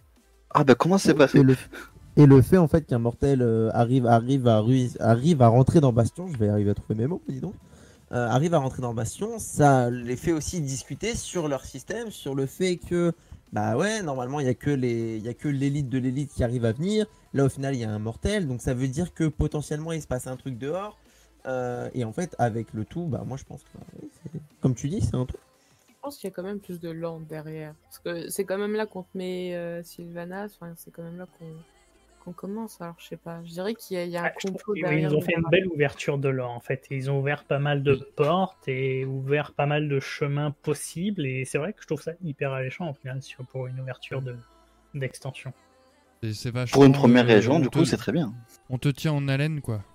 Ça, c'est c'est bien, c'est de laisser des portes d'ouverture, la place à la spéculation, tout ça, c'est quelque chose que j'aime beaucoup. Et euh, moi, j'ai surtout envie de dire aussi que, on l'a, tu l'as dit tout à l'heure, Aldé, en fait, euh, alors je me rappelle plus, c'était qui C'était Eridia qui était au, au temple de la pureté, c'est ça hein? Euh, Oui. euh, qui, euh, qui envoyait justement les, les Kyrian qui étaient en train de, de De s'écarter de la voie au Ouais, temple de la loyauté. Au, au top de la loyauté. Et c'est du coup Deva, en fait, qui, qui faisait que cette corruption. Et donc, du coup, elle les gardait tous au sein de son temple. Et c'est là que. Tout, tout, tout, en fait, tous les, tous les Kyrian, pour se racheter, qu'elle envoyait au temple de la loyauté.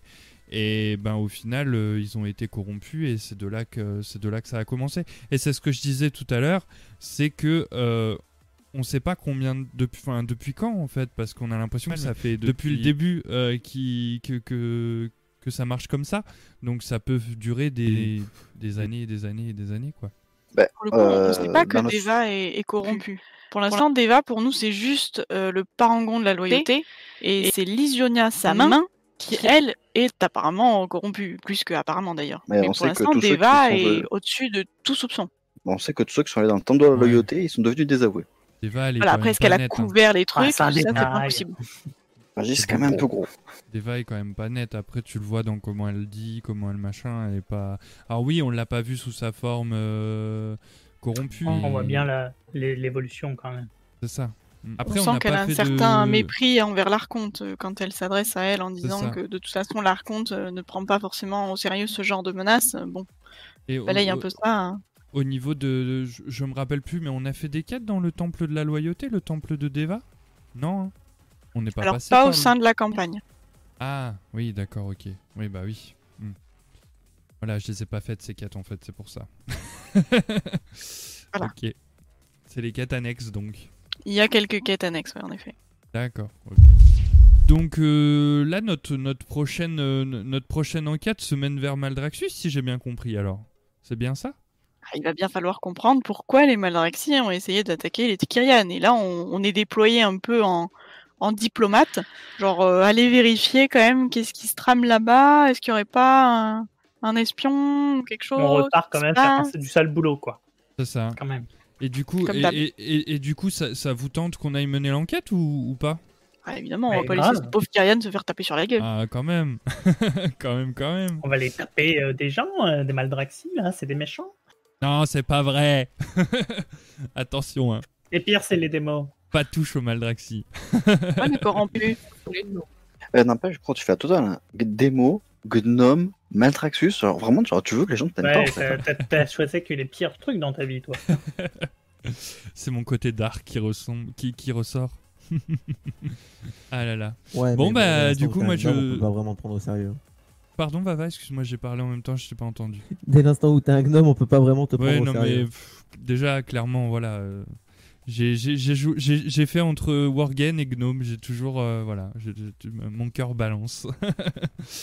Mais. euh, euh, du coup, bah, moi, je, je, je suis, je suis bien chaud aussi pour, pour aller mener l'enquête avec vous pour, pour, ce, pour ce, prochain, euh, ce prochain épisode.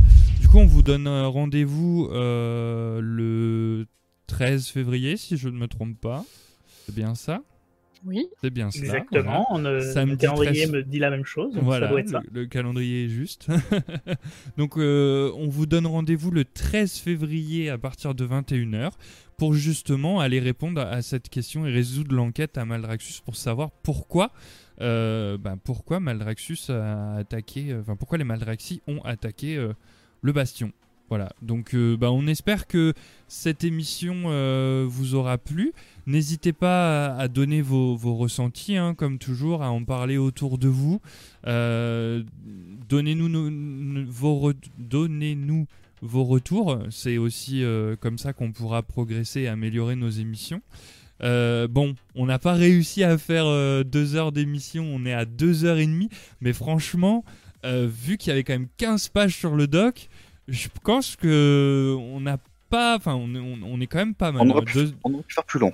on aurait pu faire beaucoup plus long. Voilà. Après, euh, Mais en effet, Euh, on aurait pu faire 8 heures facile. On se connaît.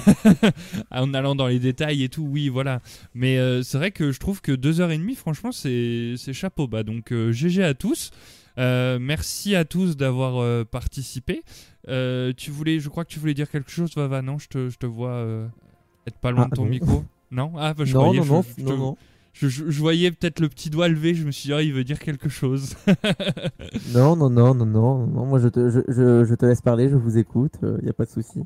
Donc, euh, donc voilà, donc euh, n'hésitez pas à nous suivre sur les réseaux sociaux.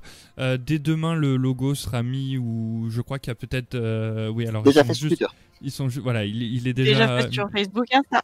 Euh, bon bah voilà. Alors euh, du coup, ils sont, voilà, ils sont juste là les réseaux, juste au-dessus de, au-dessus de moi et, et en dessous de Vava, ils apparaissent.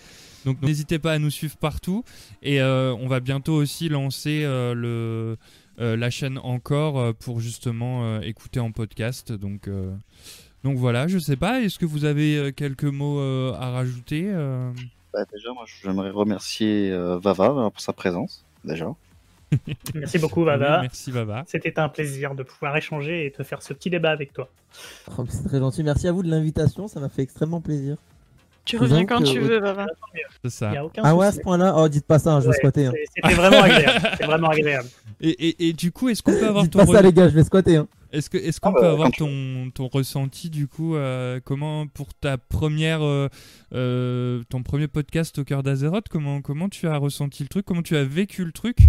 Alors, je vais pas te mentir qu'au début, quand j'ai vu le doc de 30 pages, parce qu'en fait, ils, ils vous ont menti, on vous ment en fait. Hein, euh, rien n'est vrai, il n'y a, pas- il y a pas 15 pages, il y a 30 pages. Bon, après, il C'est y a des notes Bastion ici c'est Bastion Mais quand j'ai vu le doc de 30 pages et qu'on m'a dit, bon, bah, bonne lecture. Bon, je vous avoue que j'étais pas bien.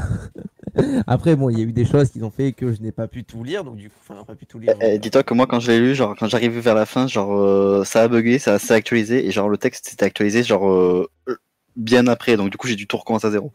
Ah, quel plaisir. Tu, peux bon. confirmer quand même que derrière, il y a quand même euh, beaucoup, beaucoup de choses. a- même Alors justement, j'allais y venir. Et en fait, ce doc-là, ça prouve qu'il y a vraiment énormément de taf. Euh, le format de l'émission Play, la preuve, euh, j'ai... Oui, désolé, je regarde énormément les stats, je suis un connard. Euh, la preuve, t'es t'es jamais descendu en dessous de 9 personnes euh, sur, le, sur le live. Euh, j'ai reçu des, des petits messages en MP euh, des gens qui me disaient que, que ça leur plaisait. Et euh, le fond est bien, la forme est bien, tu ne peux aller qu'en t'améliorant. Et puis... euh, Ça fait les chaud. quoi. intervenants aussi sont bien, le travail derrière est magnifique et enfin, je ne peux que vous encourager à aller, aller plus loin, aller, aller au bout de vos rêves comme on dit. oh c'est mignon non, si, si, c'était très cool. Tout, tout, Non, mais vraiment, tout, je- tout. Vraiment, je dis non, vraiment, je dis ce que je pense et là pour le coup c'était vraiment, euh, vraiment propre. Je, je vais pas vous mentir que j'étais un petit peu, j'avais un petit peu peur, une petite appréhension euh, du rendu que ça allait faire parce que bah forcément je suis pas habitué à faire ce genre de choses moi. Ouais, non, bien sûr. Euh, mais je suis habitué à faire d'autres choses, mais pas ça. Donc du coup, j'étais un petit peu euh, pas réticent parce que justement, sur ce côté un peu d'innovation, tu peux nous, re- Oui. nous donner ton ressenti sur les habitudes de ce que toi tu, tu fais. Après, c'est justement un exercice différent et donc peut-être que c'est un- bah, déjà, tu, Ça moi, euh, c'est un exercice très différent de par le fait que moi, en fait, j'ai l'habitude de tout contrôler, en fait. Moi, mes émissions, c'est moi qui les prépare, c'est moi qui lance le déroulé de la chose. Là, je me suis vraiment laissé guider. Donc, bon, c'est un, un point en moins, hein, ça, c'est génial. Mais du coup, tu sais pas vraiment comment ça va se passer, etc. Tu as tes petites appréhensions.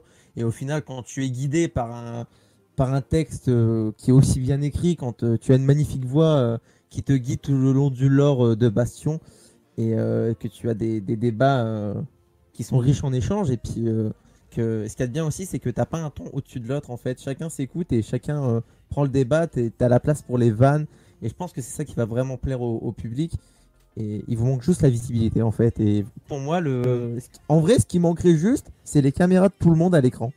Voilà. Bah oui, je sais, mais mais bon, après faut la place. Hein. J'ai pas un écran euh, XXXXXXXL. hein. Non, là, tu fais pas d'effort.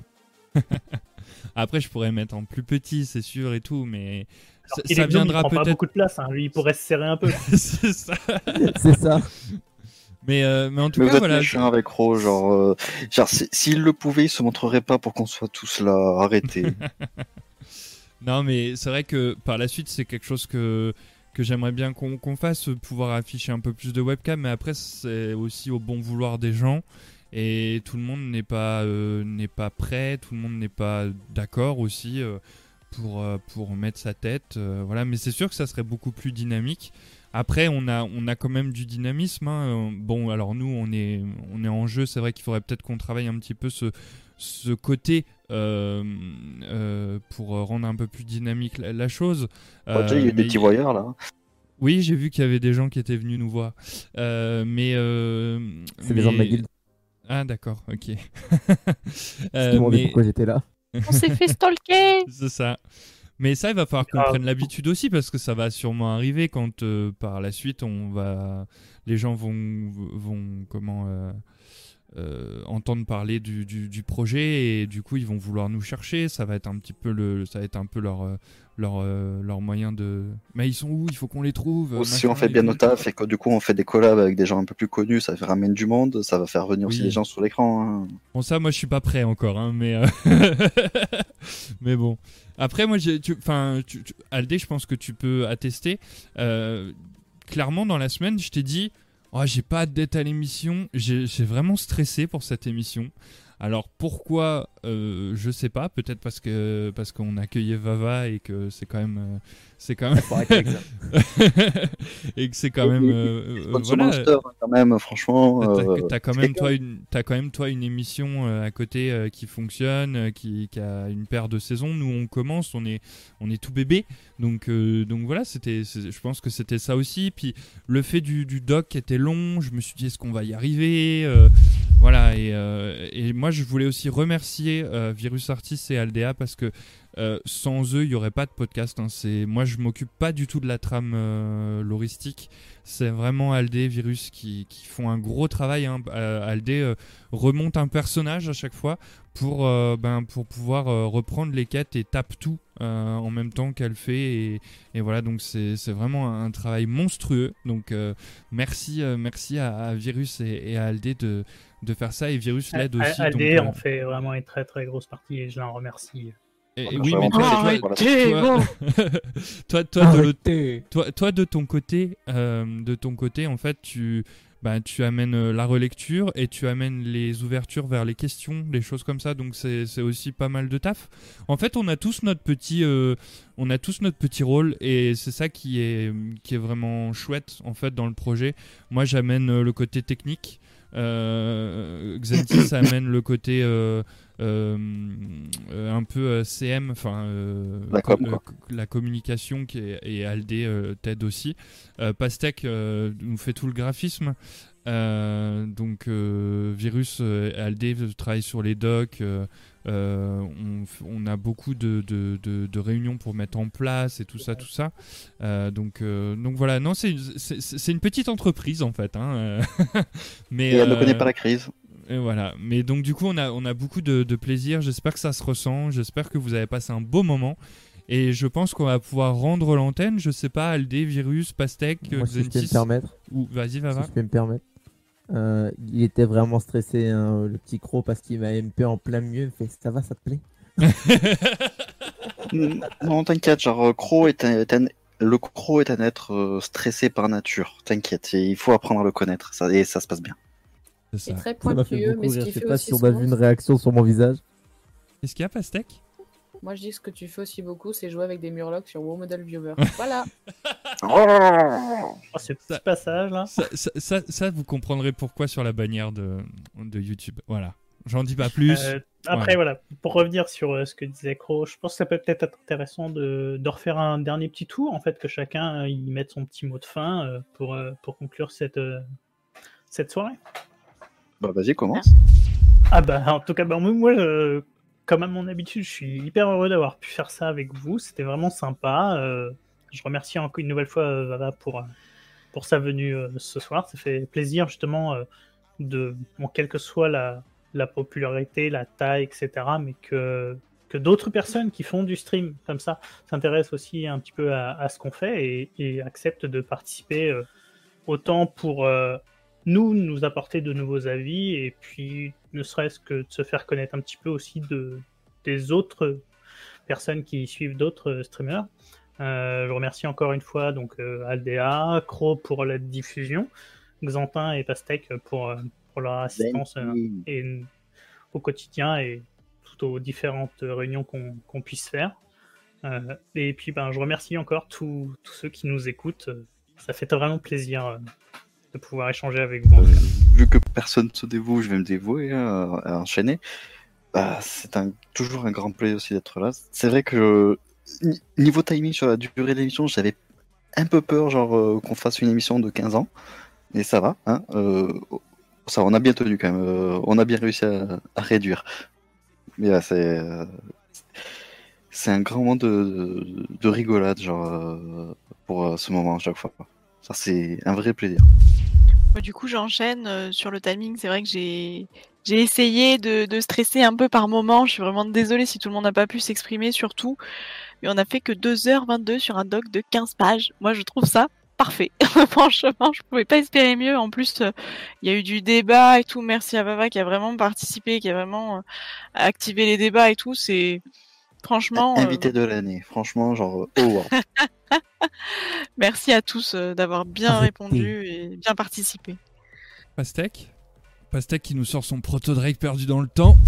Ouais, moi, je me la pète, voilà, c'est tout ce que j'ai à fierté dire. de la commune. Moi, je Alors, dis je sais ça, pas, c'est la je sais fierté pas qui c'est qui est en Drake derrière, mais euh, vous, enfin, on vous voit pas. Je sais pas c'est qui qui est sur le Drake de Mechagone. Ah bah de- super. Voilà. Là c'est bon, on voit. Là c'est bon, là on voit. Est-ce qu'on voit C'est bon, c'est bon, on te voit, on te voit. Cherche pas, tu peux pas tâcher avec le proto-drag perdu dans le temps. Ouais, mais moi j'ai payé pour cette monture, ok? Je l'ai aussi, donc zut.